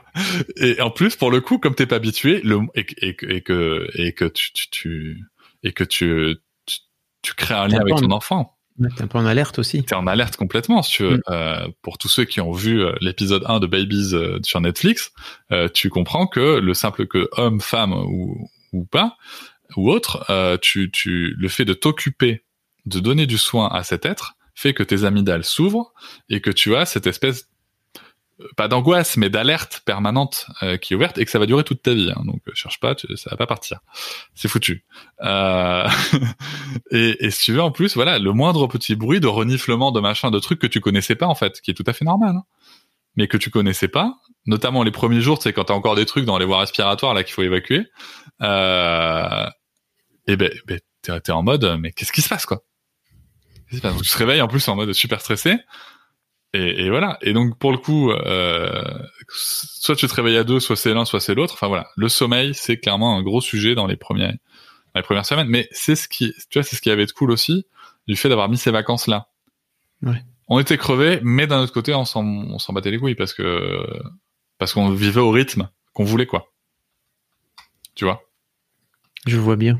Et donc il y a eu ces deux semaines ensuite où euh, où j'ai dû rentrer travailler et où c'était extrêmement dur euh, je sais que la première fois que je suis parti de nuit, donc trois jours. Donc ta fille avait un mois, c'est ça? Ma fille avait un petit peu plus de un mois et demi, ouais. Un mois, ouais. Sinon, si c'est ça, un mois, carrément un mois. Euh, et, euh, et, je me rappelle très bien un moment où je suis donc je suis parti trois jours en dormant deux nuits à Poitiers et où je m'étais dit en fait en rentrant, tu vois, malgré tout ce que je savais, malgré la thérapie, machin, tu vois, c'est là où tu, où tu sens que t'as beau avoir les outils, bah des, faut, faut, faut toujours bien comprendre que il n'y a pas de thérapie miracle, t'as juste des outils pour appréhender des situations. Euh, mais je me disais en rentrant chez moi, mais elle va me détester, elle va plus vouloir que je la touche, elle va me le faire payer, quoi, tu vois. J'étais dans cette mécanique-là. Et là, je me rappelle parfaitement que je rentre chez moi, il est 20h30, la petite dort pas, je la prends dans mes bras et elle me sourit, quoi. Et en fait, je m'effondre en larmes. Je m'effondre en larmes parce que euh, je, je me rends compte que cet amour inconditionnel que j'ai, j'ai la réponse en face. Tu vois, c'est pas ce que j'ai connu dans ma vie. Oui. J'avais jamais connu ça dans ma vie. Moi, dans moi, dans ma vie, ce que j'avais connu, c'est on a beau s'aimer, si, si tu fais un choix qui me convient pas, tu vas le payer, mon petit gars. Tu vois? Et, et là, c'était pas ça. C'était juste, je t'aime, t'es là, je suis heureuse. Et ça m'a, euh, ça m'a, ça m'a submergé. Et euh, donc deux semaines et genre ensuite le congé parental. Et là c'est chouette parce que tu bah, tu commences, tu sais, tu commences à, à t'aguerrir un peu, tu vois, tu tu tu bah déjà très clairement aussi moi pendant deux semaines j'ai aussi vu d'autres humains tu vois d'autres adultes et j'ai vu le bien que ça m'avait fait et c'est là aussi où tu comprends qu'il faut inviter des amis mais qu'il faut pas forcément parler du bébé qu'il faut arrêter parce que la maman quand alors petit message pour celles et ceux qui visitent des nouveaux parents euh, les parents répondent aux mêmes questions 15 fois dans la semaine, tu vois, à chaque nouvelle personne qui vient. Et c'est chouette de parler aux parents, de savoir comment eux ils vont. Parce que le bébé, en fait, c'est super dur. Euh, je disais sur les réseaux, je crois que c'est Ilana Weisman qui avait écrit ça, que le drame de la maman, c'est que pendant neuf mois, elle est le centre de tout, et du jour au lendemain, elle est juste euh, accessoire du bébé, quoi ça doit être euh, dramatique. Ça contribue, je pense, beaucoup au postpartum d'ailleurs. Là où par ailleurs le père est plutôt encensé, hein, dans, surtout dès que tu participes, dès que tu changes une couche, tu es un homme formidable. Donc c'est euh, dramatique. euh, dès que tu... non mais c'est vrai, c'est vrai, c'est c'est c'est. arrives dans un monde où où moi et d'ailleurs c'est ce qui se passait. Hein. Hmm. Où, mais toi, t'étais Superman, toi. Mais c'est ça. Moi, on me disait, mais c'est génial, Cédric, nanana. Et, et, et voilà. Et, et donc, tu arrives donc à un moment plus aguerri où toi, en plus, tu as pris cette leçon d'être retourné travailler, de te rendre compte que ça fait du bien. Donc, tu changes des petits curseurs en disant voilà, on va avoir du monde, on va avoir du monde. Même si, même si c'est du monde qui nous dit de la merde des fois, on va avoir du monde. Il faut qu'on, il faut qu'on voit du monde et qu'on parle comme on parlait un peu avant aussi, tu vois. Donc, euh, donc on met, on met des choses en place. Tu, tu, tu, tu remets les curseurs en place et puis arrivent les premiers rendez-vous. J'ai appris par ailleurs euh, assez récemment euh, cet été, je crois que euh, c'était une stratégie de ma compagne, si tu veux, par exemple, de me, de que ce soit moi qui gère les rendez-vous médicaux de la petite. Pour te responsabiliser, ça? Ouais, exactement. C'est quelque chose qu'elle avait entendu dans les couilles sur la table euh, de Victoire Toyon, et en fait, c'était une vraie stratégie de sa part de me faire rentrer pleinement dans le care, si tu veux, de, de la petite. même si elle, ça pouvait la, la, la stresser, même ma méthodologie, on va dire. Euh, voilà, elle voulait que je rentre pleinement dans cette euh, dans cette truc-là. Et donc pour le coup, c'était moi qui étais en charge du carnet de santé et du suivi. De... C'est hyper malin, mais ça effectivement, ça doit nécessiter de sa part une forme de lâcher prise aussi, parce que ah mais surtout pour un professionnel de santé. Ah oui, c'est vrai. Attends, attends. Ah, il y a des trucs où elle avait, elle a gardé la main parce que euh, elle, tu vois, par exemple, genre elle m'expliquait alors, elle est professionnelle de santé. En plus, elle avait fait un DU en, en épidémio, je crois, en stats. Euh, et donc, pour le coup, elle était très calée sur ces sujets-là. Et elle m'expliquait que les courbes qu'il y avait dans les carnets de synthèse étaient pas assez pointues, pas assez... Voilà. Et moi, je lui ai gentiment expliqué que je veux bien m'occuper du carnet de santé, mais que je suis pas compétent, en fait, tu veux, pour dire si une courbe qui est dedans est bonne ou pas bonne. Donc ça, c'est le seul truc, si qu'elle avait gardé, c'était, OK, donc euh, donne-moi les chiffres à suivre, et moi, je vais les rentrer dans mes trucs pour avoir une courbe différente. Donc ça, c'était euh, c'était le seul point, tu vois, où, où à batailler. Mais pareil, c'est super intéressant, quoi, parce que tu te retrouves mmh. à être dans, dans. En fait, ce qui était fort, c'est qu'en étant là tous les deux, on était dans une construction de mécanismes euh, communs. Et ça, mmh. c'était super intéressant. L'un l'un des intérêts du, du congé paternité, notamment, c'est de c'est de créer ce système-là ensemble, quoi. Exactement, c'est de créer ce mmh. système-là ensemble. Et, euh, et je suis content d'avoir euh, pris ce congé parental euh, que, que j'aurais voulu plus long. Moi, j'aurais voulu prendre six mois, euh, mais financièrement, c'est, enfin, tu te passes de six mois de salaire, quoi. Donc, euh, Ouais. c'est Ouais, pas le- les- Pour remettre un peu de, de contexte, mais le, le congé parental en France, il est très très peu rémunéré, quoi. 392 euros pour du temps plein Mm. par mois. hein. C'est ridicule. Mm. Donc, Effectivement, autant dire que tu, effectivement, il faut se, il il faut se priver de ton salaire pendant ce temps-là, quoi. Ouais, mais c'est exactement ça. Et, euh, et donc c'était, euh, ça a pas duré aussi longtemps que je voulais, mais c'était quand même une belle expérience. Et, euh, et, et comment dire? Et, euh, et, et c'est quelque chose que je recommande très vivement. Euh, voilà, s'il y a des gens qui écoutent euh, et qui se posent la question, anticiper. Euh, moi, ça m'a, ça nous a coûté des vacances, hein, bien sûr. hein. Euh, mais, euh, mais voilà, anticiper financièrement, c'est c'est vraiment des moments qui, qui sont euh, inoubliaux pour euh, pour pour citer euh, un, un sketch connu. Mais mais euh, voilà, moi en tout cas j'ai vécu des super moments et surtout ça m'a permis aussi de vivre ce moment où ta femme reprend le travail et où t'es tout seul avec le gosse. Alors autant te dire que la première journée ça a été l'horreur. Je me rappelle de cette première journée où ma femme reprend le travail et, euh, et, et Sarah pleure, pleure. J'ai beau faire tout ce que je veux, elle pleure. Euh, et, et je me dis, dans, dans, si tu veux, dans ma logique, que euh, euh, elle pleure parce que euh, parce que sa mère est pas là et qu'elle comprend pas pourquoi elle est pas là et que sa mère lui manque. Tu vas avoir trois heures de podcast, hein, tu t'en rends compte. Et, grave. et, et si tu veux, elle, elle pleure pour ça, mais en même temps, ces pleurs, si tu veux, au fond de moi, euh, c'est là où j'ai commencé à avoir les premiers vraiment euh, gros échos avec euh, avec avec mon enfant intérieur, si tu veux. C'est que j'avais vraiment une, j'ai une jalousie qui est montée ce jour-là, mais un truc de malade. Vraiment, j'ai une partie de moi qui me disait non mais attends, je te donne des câlins, je te donne toute l'attention que moi j'ai pas eu, et tu et, toi tu me fais ça, tu te m'as pleuré. Et en fait, tu veux, ça montait, c'est, c'est, ça montait un petit peu. Et puis en plus, c'est là, notamment là, que j'appelle, euh, bah, j'appelle ma sœur en l'occurrence, euh, qui prend des nouvelles, je sais plus. Enfin bref, on s'appelle. Et puis elle me dit, ouais, mais là, elle est en train de te manipuler là. Alors, elle te fait un caprice, elle est en train de te manipuler. Elle a deux mois et demi, la gamine. hein. Donc en plus, on, te- dit des conneries, ça t'énerve encore plus. Et puis en fait, à un moment, je sais plus, euh, milieu d'après-midi, je sens que ça va pas, tu vois. Je sens que ça monte trop. Elle est, elle en est à sa cinquième crise, je crois, de, pleurs euh, inarrêtables. Et en fait, je, je, je, fais un choix euh, que je regrette absolument pas et que je referai si besoin. Je la pose. Mais alors, attention, tous les anti-VO vont, vont, vont, extrêmes vont, vont, vont, vont péter un câble. Je la pose de manière tout à fait sécurisée dans un parc. Euh, voilà. Et je prends le temps de faire le tour de la maison à pied, cinq minutes, en respirant. Je l'entends qu'il pleure, hein, mais voilà, à un moment, fallait que je, fallait que je décompresse. Je respire. J'analyse un peu ce qui se passe en moi. Ok, je comprends la jalousie, très bien. Ok, très bien. Et en fait, je reviens. Je suis serein et je te promets, je la prends dans mes bras. Elle arrête de pleurer. Et, euh, et en fait, tout ça, ce sont des expériences qui sont super intéressantes aussi parce que pendant toute cette journée où tu vis cette pression-là, cette tension-là, les pleurs, machin, ben t'as tout aussi le quotidien. Il faut la nourrir, il y a les couches, il y a machin, il y a des trucs. Enfin voilà, t'as un bébé quoi. Euh, et et t'es tout seul. Tu peux pas t'appuyer sur quelqu'un d'autre. Et c'est là aussi où tu comprends que, chose que j'ai appris bien plus tard, que en fait c'est pas du tout naturel pour un, un humain adulte de rester seul avec un bébé toute une journée. L'espèce n'est pas prévue pour ça. On est censé rester en groupe. En tribu. Oui, en tribu. Et, et je peux te dire que le, le, maintenant que je sais tout ça, parce que je savais pas tout ça à l'époque, j'avais pas encore créé Papatriarcat. Euh, maintenant que je sais tout ça, il y a plein de choses que je ferais différemment. Mais d'un autre côté, je pense que euh, le fait que l'homme ou le coparent euh, soit seul avec l'enfant une période, c'est extrêmement enrichissant, notamment en termes de répartition de la charge mentale du foyer. Voilà. Tu, tu veux, tu veux parler de la charge mentale? Je sens que tu veux parler de la charge mentale. Oh, pas tu spécialement. Non, non. Non, pas spécialement. Euh, Bah, en fait, c'était- hyper intéressant déjà que que ta que ta femme se se lance, enfin tu vois, te, te file cette euh, cette charge de Oui. des rendez-vous médicaux quoi.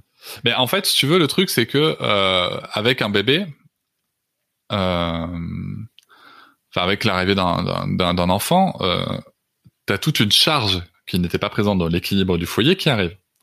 Sachant que quand quand tu fais l'allaitement, il y a une charge qui, qui est forcément à la mère. Tu vois, tu, tu, tu, tu fais pas autrement. Euh, à côté de ça, bon, nous après, si tu niveau répartition des tâches, on était déjà sur quelque chose de d'essentiellement assez équilibré, en tout cas qui nous convenait euh, et qui nous convient toujours. Et euh, et, euh, et donc là-dessus, ça allait. Par contre, arrivent bah, les couches. Et puis ma compagne a insisté pour qu'on fasse des couches lavables. Moi, je lui disais, enfin moi, sur mon point de vue, c'était le suivant. C'était, écoute, moi, j'ai jamais connu de couche. Donc je saurais pas te dire si, je, si on fait que les couches lavables, je saurais pas dire si c'est plus ou moins chiant que les couches pas lavables, tu vois. Donc euh, profites-en, si t'as envie de le faire, fais-le. Je dis par contre, il y a juste un truc, et alors là, désolé, euh, je vais rentrer dans un gros cliché, mais moi, si tu veux, dans la charge du foyer, il y a un truc où je suis, je m'améliore, j'y travaille, et mais où je suis pas pas pas, pas doué, c'est le linge. Voilà, et, et c'est très clair pour nous deux que euh, plier les couches, les ranger, les machins, les préparer, pas de problème. Les laver, me rappeler comment traiter. Enfin, euh, j'ai bien conscience que c'est sûrement une construction euh, totalement euh, cliché sexiste euh, qui, qui, me reste. Mais franchement, j'en chie gavé quoi. J'ai beaucoup de mal avec le linge et donc il y avait cette charge là, mais pas de souci en fait. En fait, on partit du principe que c'est pas un problème qu'elle gère cette charge là pratiquement seule tant que le, les charges globales du foyer sont équilibrées. Donc on a trouvé d'autres astuces, tu vois, voilà, de, de, de, gestion des autres charges, notamment sur la bouffe, euh, la vaisselle, euh, le ménage et tout ça. Donc en fait, c'est toujours une question d'équilibre, quoi. C'est moi, tu la charge mentale, c'est c'est une question d'équilibre. C'est une question d'équilibre dans le couple. Je pense, je pense très sincèrement que il faut qu'il y ait beaucoup de communication, beaucoup de respect, de compréhension, d'empathie, euh, et qu'après euh, ça regarde chaque couple quoi. Mm. Il n'y a pas de réponse. Euh, on n'a jamais été égalitariste jusqu'au bout des ongles. Mm. Il y a des choses sur lesquelles on est très cliché. Quand il faut réparer une prise électrique, un machin, ben c'est papa qui s'y colle. parce qu'en fait, mais parce que c'est des compétences que j'ai acquises. C'est mm. tout. C'est des compétences que j'ai acquises. Oui, parce que je suis un garçon. Oui, parce qu'on m'a éduqué à couper du bois et à réparer des trucs. Euh, ben ouais, ben c'est comme ça. Ben autant les mettre à profit. Pour autant, tu vois, c'est pareil, c'est pareil avec la tondeuse. Pour autant, euh, quand on a acheté la nouvelle tondeuse, c'est con ce que ce que je veux dire, mais quand on a acheté la nouvelle tondeuse, on a pensé à un modèle qui lui permettrait euh, de l'utiliser euh, elle aussi. Mm. et donc depuis, elle passe aussi la tondeuse. Voilà. Non mais c'est bah con, tu vois, mais mais on, avance. Là, tu vois. Euh, enfin bref. Donc il n'y a pas de, on n'est pas dans, dans, en mode égalitariste euh, à tout prix quoi. Ça, c'est, peut-être un mode qui convient à d'autres personnes, mais pas à nous. J'entends bien. Mais en tout cas, c'est intéressant de partager ce genre de genre d'infos aussi. Euh, moi, je sais que, par exemple, moi, quand j'ai découvert la charge mentale, je pense 2017, un truc comme ça, sur sur Mademoiselle notamment, ça a été, j'ai tenté de, de changer le, le, le système qu'on avait avec mon ex et c'était super dur en fait parce que le système il était trop établi. Elle, elle comprenait pas pourquoi à un moment donné. J'ai eu du mal à la à l'impliquer dans le truc aussi, tu vois, à lui faire comprendre l'intérêt. Et c'était super difficile de, de, tout changer, notamment vis-à-vis des enfants, si tu veux. Euh, le truc où euh, bah, c'est elle qui a tous les, tu sais, le fameux truc, euh, c'est elle qui a les numéros, c'est son numéro à l'école, etc. en fait, même quand tu dis, bah, en fait, le premier numéro, c'est moi en premier, en tant que père. En fait, l'école systématiquement l'appelle la daronne. oui, non mais ça c'est non mais ça c'est systémique, enfin c'est c'est ouf quoi. L'école appelle la daronne, euh, les les, euh, les, les services médicaux aussi souvent, tu vois. Mm. Euh, mais tu vois une autre astuce aussi par exemple euh, que, que que ma compagne a fait, c'est que c'est moi qui ai dû trouver la nounou. Ah oui, très bonne idée. Très bonne idée. C'est moi qui ai fait mm. les recherches de nounou machin. Euh, ce qui fait qu'en fait ça t'oblige à t'impliquer sur qu'est-ce qu'on a attendu de nounou, qu'est-ce que machin, tu vois. Et donc tu vas encore plus loin dans le care et et, et c'était super intéressant.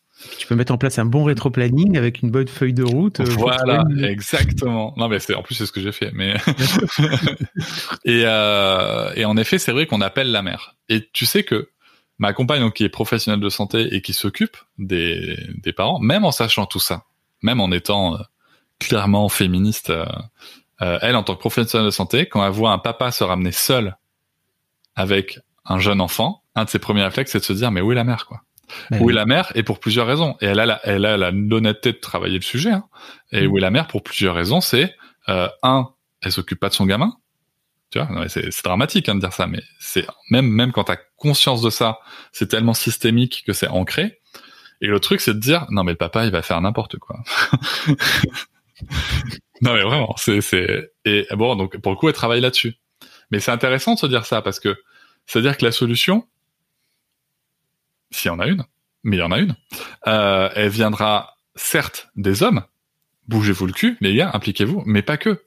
Il Mm. faut aussi accepter que le système euh, bah, patriarcal, en l'occurrence, euh, il est ancré bien sûr chez les hommes et, et on en tire profit, mais il est ancré chez tout le monde, tu vois. Ouais. Et donc faut actionner tous ces leviers si on veut que ça change.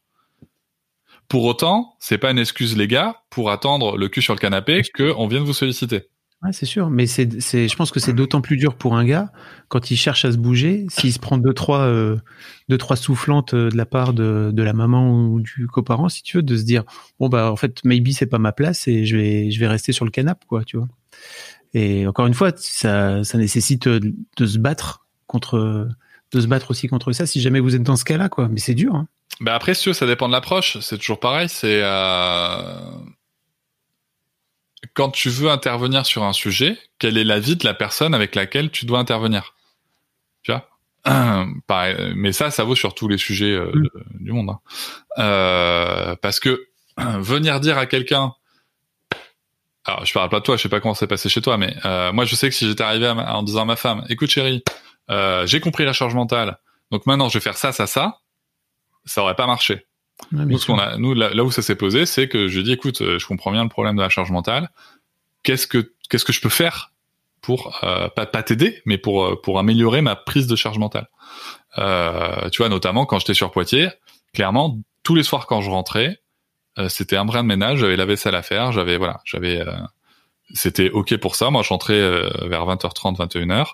Je passais une heure à peu près à à faire des tâches de la maison. Et, euh, et ensuite, euh, je passais une à deux heures à, à regarder un film ou quand ma, ma compagne était dispo, on passait du temps ensemble. Et, euh, et c'était chouette, quoi, tu vois. Mais il y avait ce temps, voilà, c'était un temps qui était dédié. Et, euh, et bien sûr, euh, le week-end, il fallait aussi Ah bah, traiter les points. Ce qui fait faut que, taper. ce qui fait qu'à un moment, t'arrêtes et tu changes de travail, tu vois. Ouais, c'est sûr. Bah, faisons un petit fast forward si tu veux pour euh, parler de, de ton patriarcat. Ouais. Euh, de ce fait-là, t'as, as changé de boulot, c'est ça?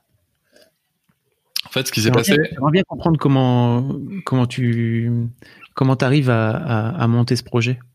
Alors, ce qui se passe, c'est que d'un côté, euh, on est euh, donc on est en 2019 et ma fille est née en juillet 2018 et dès mon retour de congé parental, j'explique à ma hiérarchie et aux, et aux ressources humaines que ça va pas être possible très longtemps de rester dans cette configuration.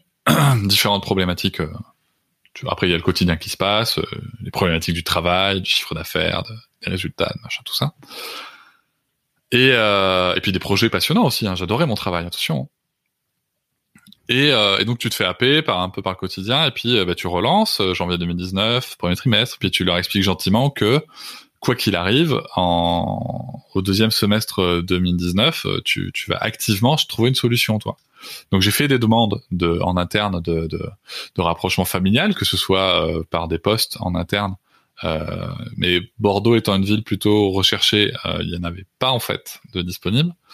Et sinon, bah, de, de rupture conventionnelle euh, en, pour rapprochement familial, tout ça m'a été refusé. Donc j'ai quitté l'entre, j'ai quitté l'entreprise d'une autre manière. Et euh, et euh, je me rappelle très bien aussi, si tu veux, de de la formation de ma compagne aux États-Unis en, novembre 2019, où euh, où j'ai dû rentrer plus tôt parce qu'il y avait le fameux Black Friday et euh, et où, où je, pourtant j'avais tout prévu, j'avais tout calé et où je suis d'ailleurs convaincu que quand tu es un bon manager, justement ça se ça se détecte parce que tu ton équipe roule sans toi. Euh, sinon c'est qu'il y a un problème. Euh, et où la réponse de ma hiérarchie avait été non mais l'enjeu de chiffre d'affaires est trop important. Et où moi je vais gentiment répondu, tu es en train de me dire qu'entre un chiffre d'affaires et laisser ma famille seule dans un pays étranger, je dois choisir un chiffre d'affaires. Bon, j'ai pas trop eu le choix de choisir ou pas, hein, clairement, mais euh, pour le coup, c'est vraiment un moment où je me suis dit que les priorités de ma vie étaient pas les bonnes. Et euh, donc il y a eu cette volonté. Et ensuite, en fait, en parallèle de ça, il y avait ce, si tu veux, quand j'ai découvert les, les violences dites éducatives ordinaires, moi j'aime bien creuser les sujets. Et j'ai un talent dans la vie, j'en ai qu'un, c'est de faire des liens.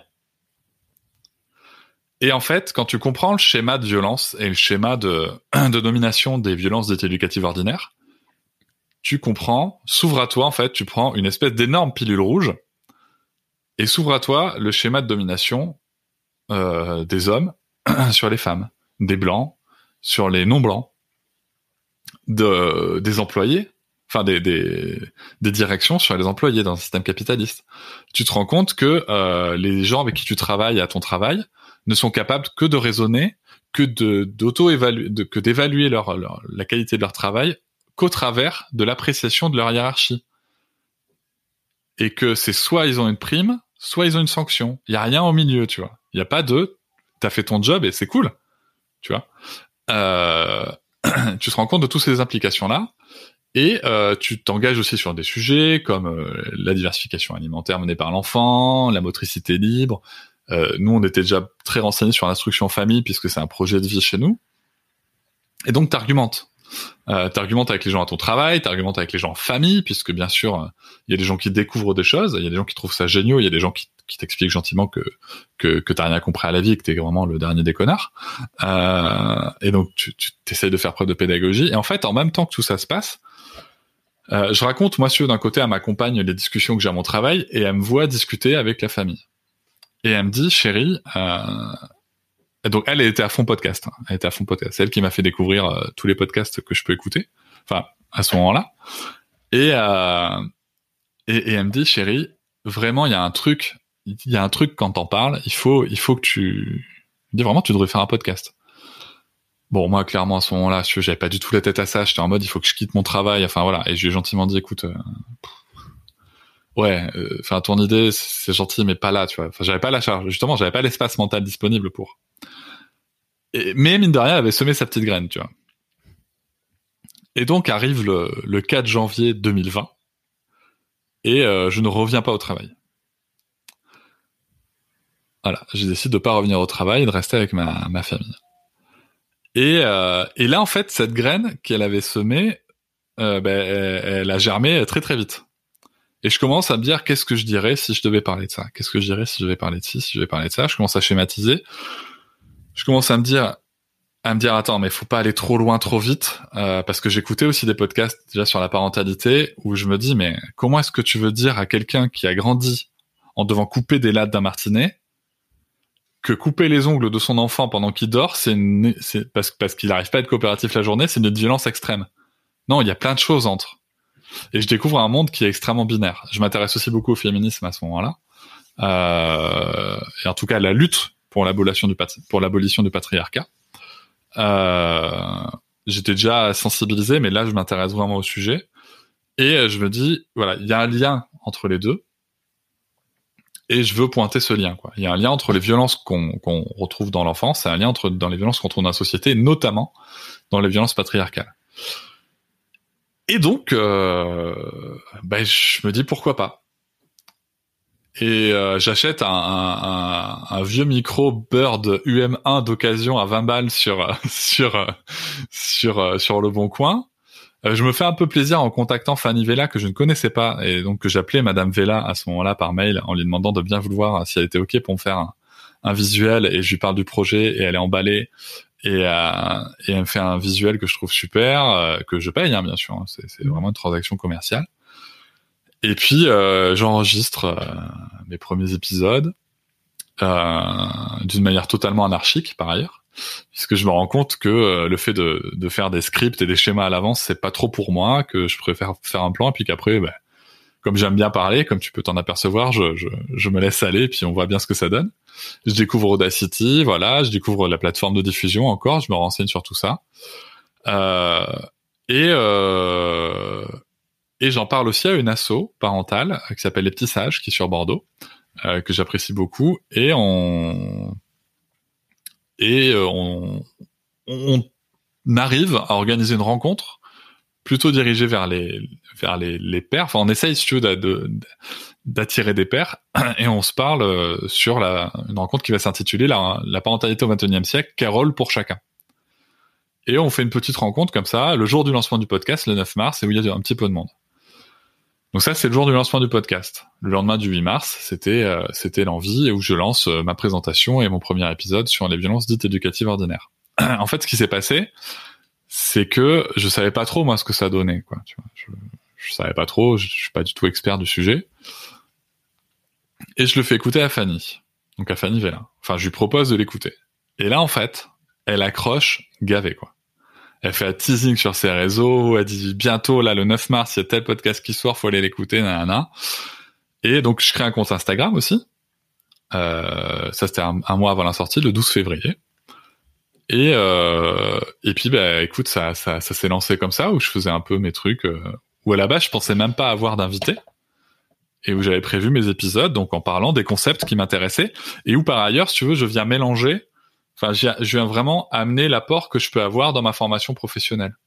Tu vois, par exemple, dans l'épisode sur les étiquettes, euh, je parle, euh, je parle de, de, d'effets, de, des biais qu'on peut avoir quand on parle des étiquettes, des perceptions, euh, et, et, ça, c'est clairement de l'apport que j'ai eu dans, dans l'accompagnement de l'humain en entreprise et, euh, et dans les milieux associatifs et sportifs.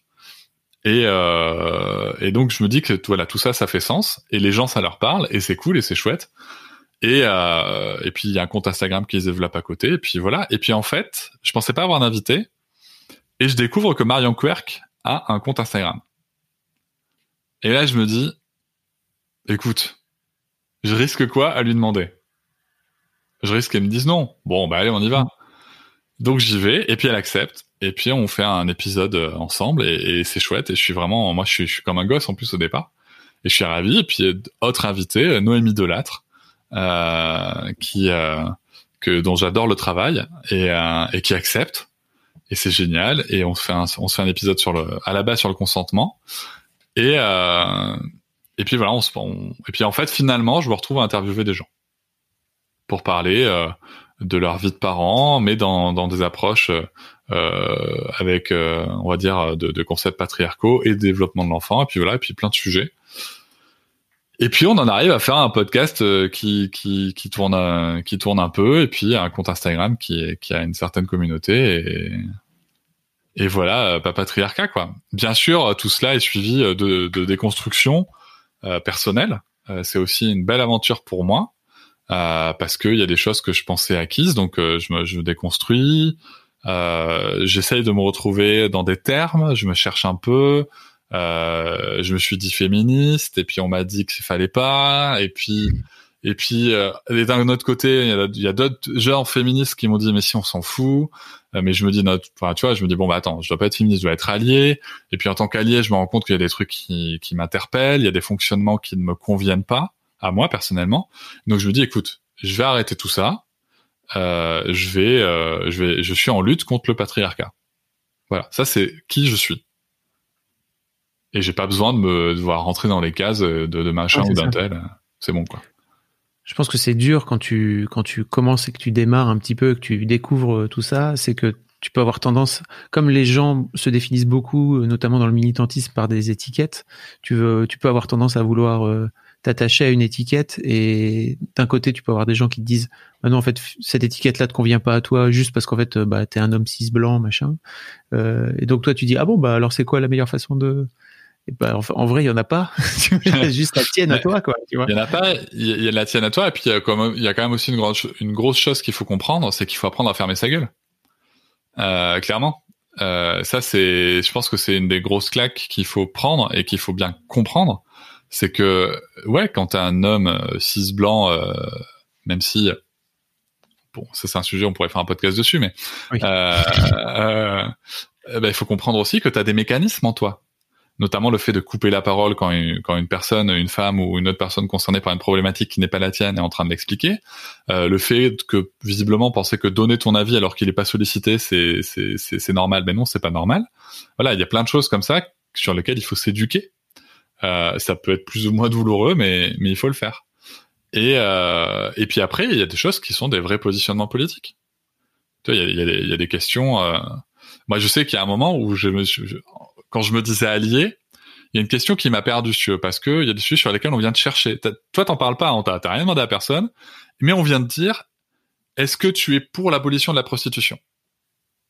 Euh, Je sais pas, peut-être. Donc, t'échanges un peu avec la personne, elle te dit, non, mais si t'es pas pour, t'es pas un vrai allié du féminisme.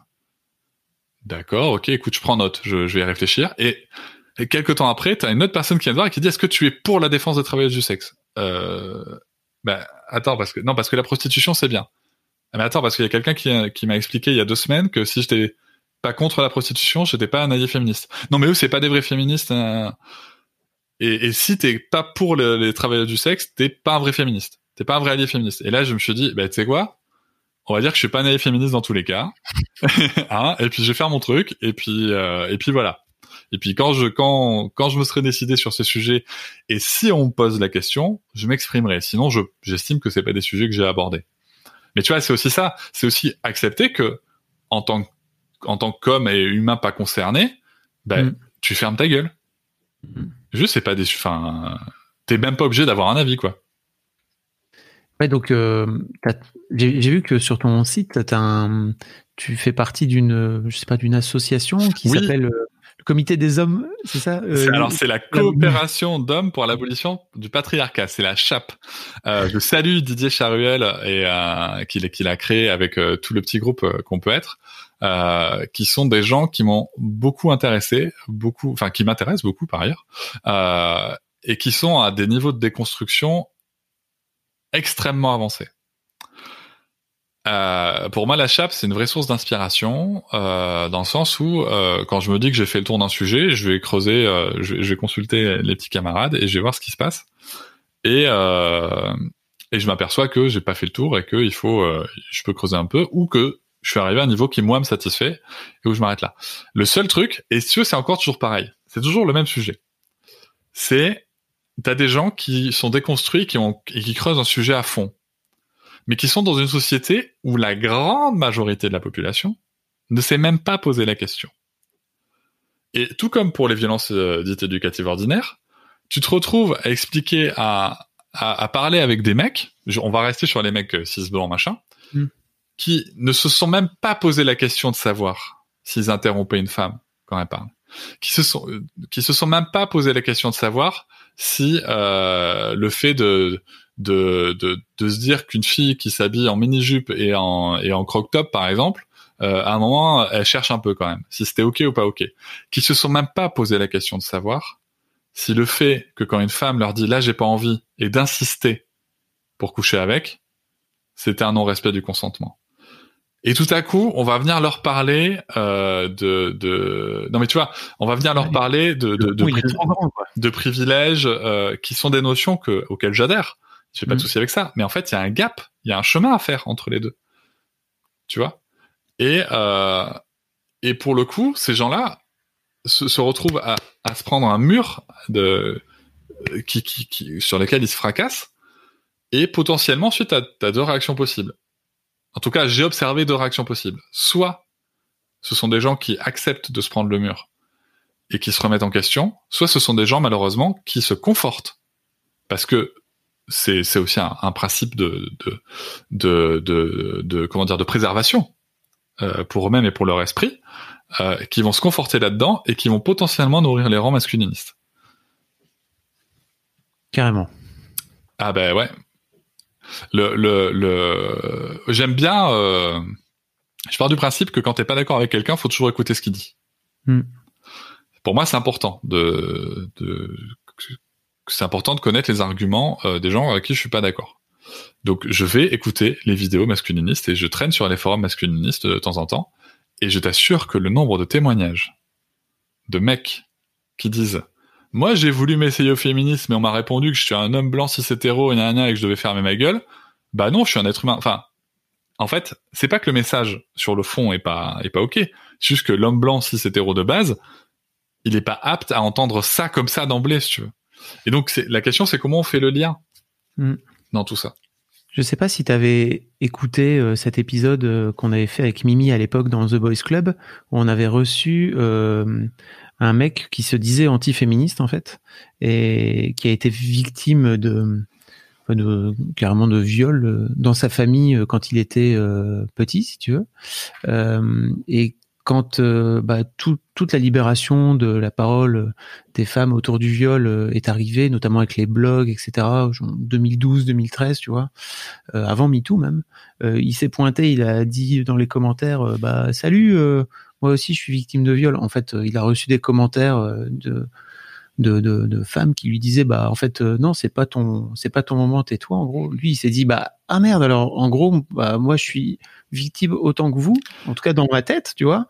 Euh, et bah de ce fait là le gars s'est dit antiféministe on a une discussion pendant une heure et demie bah je vous mettrai le lien dans les notes euh, qui est euh, je trouve fascinante en fait parce qu'on s'écoute, tu sais, et lui nous écoute et il vient pour nous écouter aussi et on l'écoute dans l'autre sens. Et en fait, c'est juste un moment d'humanité où on finit par être pas d'accord sur certains trucs, par se rapprocher sur d'autres. Mais c'est très rare euh, dans notre société actuelle d'avoir des moments où on s'écoute les uns les autres, quoi, tu vois. Plutôt que de se dire, lui c'est l'ennemi, j'en veux pas, mais, mais c'est, mais c'est, moi c'est ce qui m'intéresse. Alors moi, si tu veux, aujourd'hui, ce qui m'interpelle, euh, c'est l'absence de nuance. Autant je la comprends, autant je la comprends parce que euh, souvent ce que je dis, euh, je sais plus, euh, j'ai déjà tenu ce propos, euh, je sais plus où, mais souvent ce que je dis, c'est que le jour où j'aurais subi toute ma vie une oppression, une discrimination liée à une de mes caractéristiques primaires, euh, donc euh, sexe, orientation sexuelle, couleur de peau, tout ce qu'on veut, le jour où ça sera le cas, j'essaierai de me plaindre. C'est pas le cas. D'accord. Euh, de base, moi je suis ok pour dire qu'un homme blanc euh, hétéro cisgenre n'a pas subi de discrimination sur ses critères primaires, de manière systémique, j'entends. Mm. Euh, ça veut pas dire que ça veut pas dire que euh, être un homme blanc cis hétéro fait toi le mec le plus heureux de la terre. C'est juste que c'est quand même plus facile de l'être euh, a priori que si tu ne l'es pas. Pour autant. Euh, j'entends, j'entends aussi le fait que ça soit énervant pour les personnes victimes d'oppression qu'une personne qui ne connaît pas ces oppressions et qui essaye de se remettre en question vienne dire ouais mais c'est difficile quand même de pour moi de, de comprendre ça. Mais c'est juste je comprends que ce soit énervant hein. mais c'est c'est vrai. C'est vrai. Quand tu connais l'esprit humain quand tu euh, quand tu connais l'accompagnement de l'humain et quand tu connais même les neurosciences euh, qui nous éclairent aujourd'hui c'est juste que le mec de base n'a pas les câblages pour comprendre ce que tu es en train de lui dire. Donc il faut faire le câblage. Et si on le fait pas, et si on le fait pas, il y a quand même une grosse proportionnalité de chance pour que son instinct de préservation, que ce soit au niveau psychique ou physique, fasse qu'il aille vers le chemin où il a des connexions neuronales qui sont déjà prêtes, c'est-à-dire de dire ben l'homme c'est comme ça, la femme c'est comme ça, et gna gna gna, et gna gna gna, et gna gna gna, et de faire de lui un connard encore plus avancé qu'il ne l'était. Et donc, si tu veux, c'est là où c'est compliqué parce qu'en fait, on se retrouve. Alors, et là, je mets un gros bémol. Hein, on se retrouve principalement sur les réseaux sociaux. Parce que moi, j'ai rencontré, par exemple, dans l'association Nous Toutes, euh, une, euh, une liberté d'écoute, de compréhension et d'engagement que je trouve incroyable. J'ai rencontré euh, dans, dans, au planning familial le, le, même, le même environnement qui est extrêmement respectueux, peu importe qui tu es et aussi dans d'autres euh, dans d'autres structures comme le, le, le club Femmes d'ici d'ailleurs qui, qui, qui, tient un magazine où voilà il y a beaucoup d'écoute il y a beaucoup de, de tolérance. Mais sur les réseaux sociaux ce que je constate c'est que dans un c'est que t'as tout t'as une partie de la population qui défend une non binarité et qui a raison de le faire. Mais d'un autre côté qui raisonne d'une manière très binaire. C'est-à-dire si t'es pas d'accord à 100% avec ce que je dis tu es un ennemi mais l'humain, c'est pas ça. Je suis désolé de le dire. Hein. C'est Comment ça, t'es désolé de le dire? Mais, Non, parce qu'il y a des gens qui vont, qui, qui, qui, qui ont peut-être pensé que que parce que tu, tu, tu défends une cause commune, euh, tu es d'accord avec tout ce que disent d'autres personnes. Mais c'est pas ça l'être humain. Et c'est justement, si tu veux, moi, et pour le coup, c'est là où je fais un lien avec l'éducation. C'est justement ce que je ne veux pas qu'il arrive à ma fille. Qu'un jour on lui dise, mais tu dois penser comme ça et c'est tout. Tu vois, je veux qu'elle soit capable de dire à quelqu'un, écoute, euh, je suis partiellement d'accord avec ce que tu as dit, et je pense qu'on a un niveau d'accord suffisant pour travailler ensemble. Par exemple, tu vois. Mais le fait d'avoir des raisonnements comme ça à dire, soit tu es 100% d'accord avec moi, soit tu es contre moi, ah, j'ai envie de te dire, je vais citer Obi-Wan Kenobi, quoi. Il y a que les sites pour être aussi absolu. C'est très. tu as créé ce podcast oui. Euh, qui te permet, je pense, enfin d'après ce que tu me dis, de te construire toi aussi, hmm. tout en te disant que bah, c'est une plateforme de, de, de comment dire d'échange d'idées, de partage d'idées aussi, de partage. Ouais. Euh, et aujourd'hui, c'est ton c'est ton travail alors? Alors non, euh, aujourd'hui je suis euh, en reconversion encore. Donc le podcast aujourd'hui c'est un, moi mon projet de podcast donc pas patriarcat c'est quelque chose auquel je tiens. Euh, il, est monétisé grâce à un hébergeur exceptionnel qui s'appelle Acast. Euh, que j'ai rencontré grâce à un podcasteur qui s'appelle Fabrice Florent. et et non, il est monétisé, mais en fait, le, le seul but, c'est qu'il s'autofinance. Aujourd'hui, le podcast s'autofinance ça me va. C'est-à-dire que je rentre dans mes frais, je ne dépense plus d'argent pour le podcast. Et euh, à côté de ça, moi, le podcast, il est militant engagé. Hein. C'est vraiment un acte militant. Et à côté de ça, ce que je souhaite aussi mettre en place, ce sont des ateliers gratuits. Euh, J'en ai créé un donc que j'ai pu tester cet été, qui a rencontré un franc succès, euh, où je mets en fait à disposition gratuitement des compétences en tout cas l'acquisition de compétences euh, d'accompagnement de l'humain. Donc le premier atelier, c'est euh, écoute active et énergie. Voilà, c'est c'est c'est 15 ans d'expérience euh, et, et, un master que je mets euh, que je mets gratuit à dispo. Euh, donc ça c'est un projet que j'ai vraiment parce que je pense que ce sont des compétences humaines et sociales qui sont qui devraient d'ailleurs être enseignées à l'école. Euh, mais on va pas partir sur l'école. Euh... on est parti pour une heure de plus. J'aimerais bien, j'aimerais bien te, te réinviter pour parler d'instruction en famille parce que en as, tu l'as glissé là tout à l'heure, euh, l'air de rien, mais c'est un vrai sujet sociétal actuel en plus qui est en plein, qui est en plein dans, dans l'actualité politique actuelle. Ah, et puis là, j'ai acquis une expertise euh, sur laquelle Donc tu pourras me réinviter si tu veux. Ouais. Euh, et euh, et je sais plus pour ouais voilà. Donc le projet Papatriarcat c'est vraiment un projet militant engagé. Ensuite à côté de ça pour, être transparent avec toi je devais euh, au mois d'avril euh, commencer euh, en fait j'avais des, des, sous de côté pour euh, pour prendre une franchise et pour devenir euh, conseiller pour les TPE PME en franchise. Et puis il se trouve qu'il y a un truc qui s'est produit qu'on n'avait pas prévu. Un virus voilà, une pandémie. Et on a été confinés. Et il se trouve que le confinement a, fait beaucoup de mal aux ressources du foyer. Et que donc c'était plus le moment d'investir l'argent que j'avais prévu. Que je pense qu'en pleine pandémie, c'est pas le moment pour lancer une activité euh, telle que celle-là. Et puis en fait, ce qui s'est produit aussi avec Papatriarcat, c'est que je me suis rendu compte que j'avais des compétences, ça je le savais, mais qui pouvaient servir à autre chose euh, a autre chose comme objectif que faire gagner plus d'argent à des gens qui en gagnent déjà. Et là, je me suis dit, ok, donc je vais réfléchir à autre chose. Et euh, j'ai aussi découvert, et là c'est le moment où je balance un peu, tu vois, euh, j'ai aussi découvert que euh, sur les réseaux sociaux, il y avait clairement des gens euh, mal intentionnés et qui accompagnent des, des gens, et notamment des parents euh, qui sont un peu en détresse, et, et qui arnaquent les gens en fait et qui arnaque clairement les gens, qui utilisent des méthodes euh, bien connues de, de, de, de, marketing et de manipulation, euh, et qui arnaque clairement les gens sur les réseaux euh, en, par différents biais qui, qui s'appellent coach, mais qui n'en ont, qui n'en sont pas du tout en fait qui sont plutôt dans de la gouroutisation euh, plutôt que, que dans de l'accompagnement de l'humain. Euh, et donc en fait, je me suis dit tiens, bah écoute, je vais peut-être réfléchir à ça. Donc je me suis lancé dans une certification en programmation neurolinguistique en PNL euh, que je connaissais déjà euh, parce que c'est un sujet qui m'intéresse la PNL depuis plusieurs plusieurs années. Et je me suis dit allez je vais me certifier.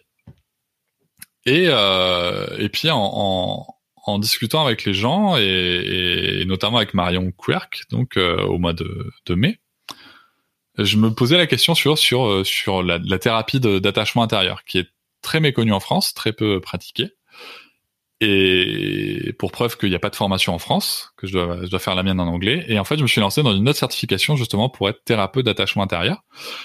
Et euh, ayant moi-même eu une thérapie dans ce sens-là, et pour la pour info, j'ai même rappelé mon ancienne psy euh, pour savoir si c'était si c'était ça qu'elle avait qu'elle avait fait. Et en fait, c'est bien ça qu'elle m'avait fait. Et elle m'a dit, mais sans que tu le saches. Sans que je le sache, mais c'est ça, c'est ça qui était fou.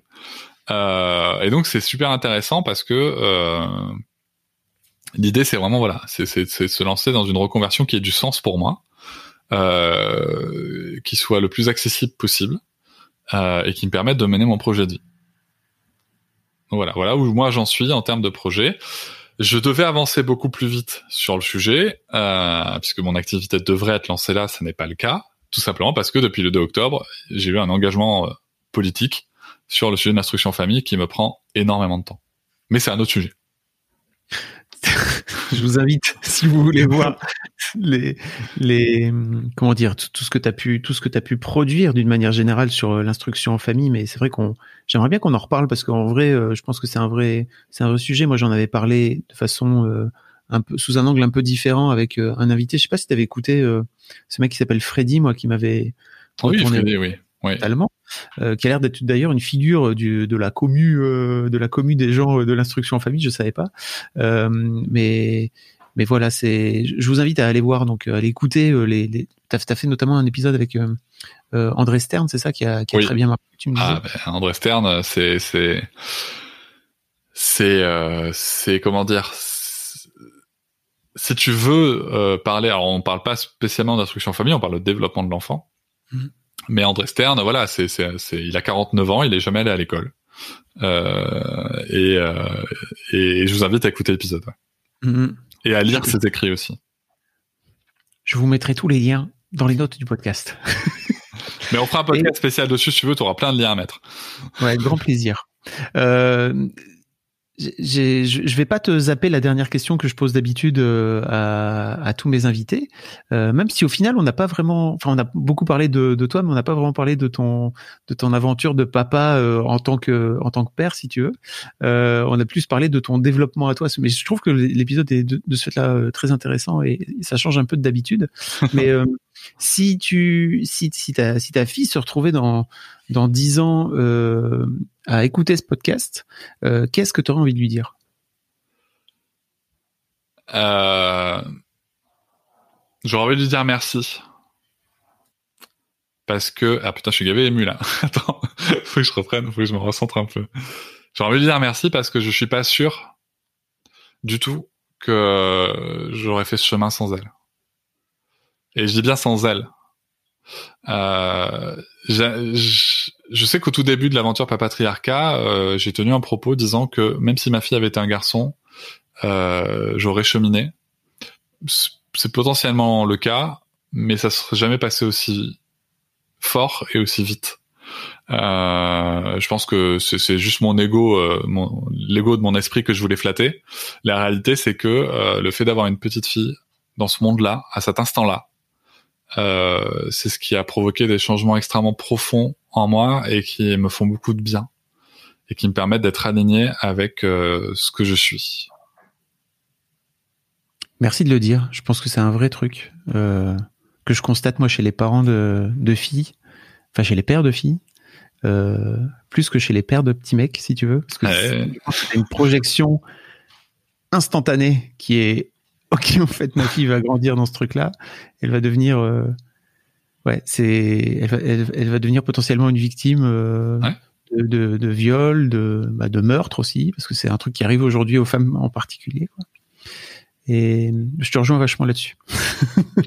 bah, c'est, c'est, ouais, moi j'aurais envie de lui dire merci parce que je, je, je sais pas où mènera euh, cette aventure, j'en sais rien, mais en tout cas, en tout cas, ça m'a, ça me fait beaucoup de bien. C'est pas toujours facile, mais ça fait beaucoup de bien. Euh, merci beaucoup Cédric. Merci à toi. je, vais, te laisser aller vivre ton, ton 31 décembre euh, tranquillement.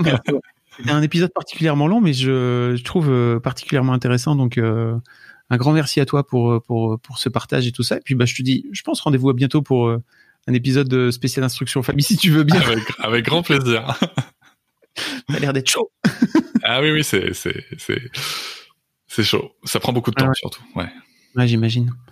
Bah, euh, merci à toi. Et puis, euh, bah, encore une fois, si vous voulez écouter euh, Cédric un peu plus longuement, en tout cas l'écouter interviewer d'autres gens aussi, RDV dans les notes du podcast et puis sur le, le podcast Papatriarcat. Quoi. Merci beaucoup, Fabrice. Salut. Salut. Merci beaucoup pour votre écoute. Avant de nous quitter, si vous avez aimé ce podcast et cet épisode, merci de lui mettre un commentaire sur Apple Podcast et 5 étoiles de préférence. C'est le meilleur moyen de le faire connaître. Vous vous rendez sur Apple Podcast et vous cherchez Histoire de Daron directement dans l'appli ou sur votre ordinateur. Merci à vous et rendez-vous tous les premiers et troisièmes lundis de chaque mois à partir de 6h du matin pour un nouvel épisode d'Histoire de Daron. Un grand merci à vous pour votre écoute.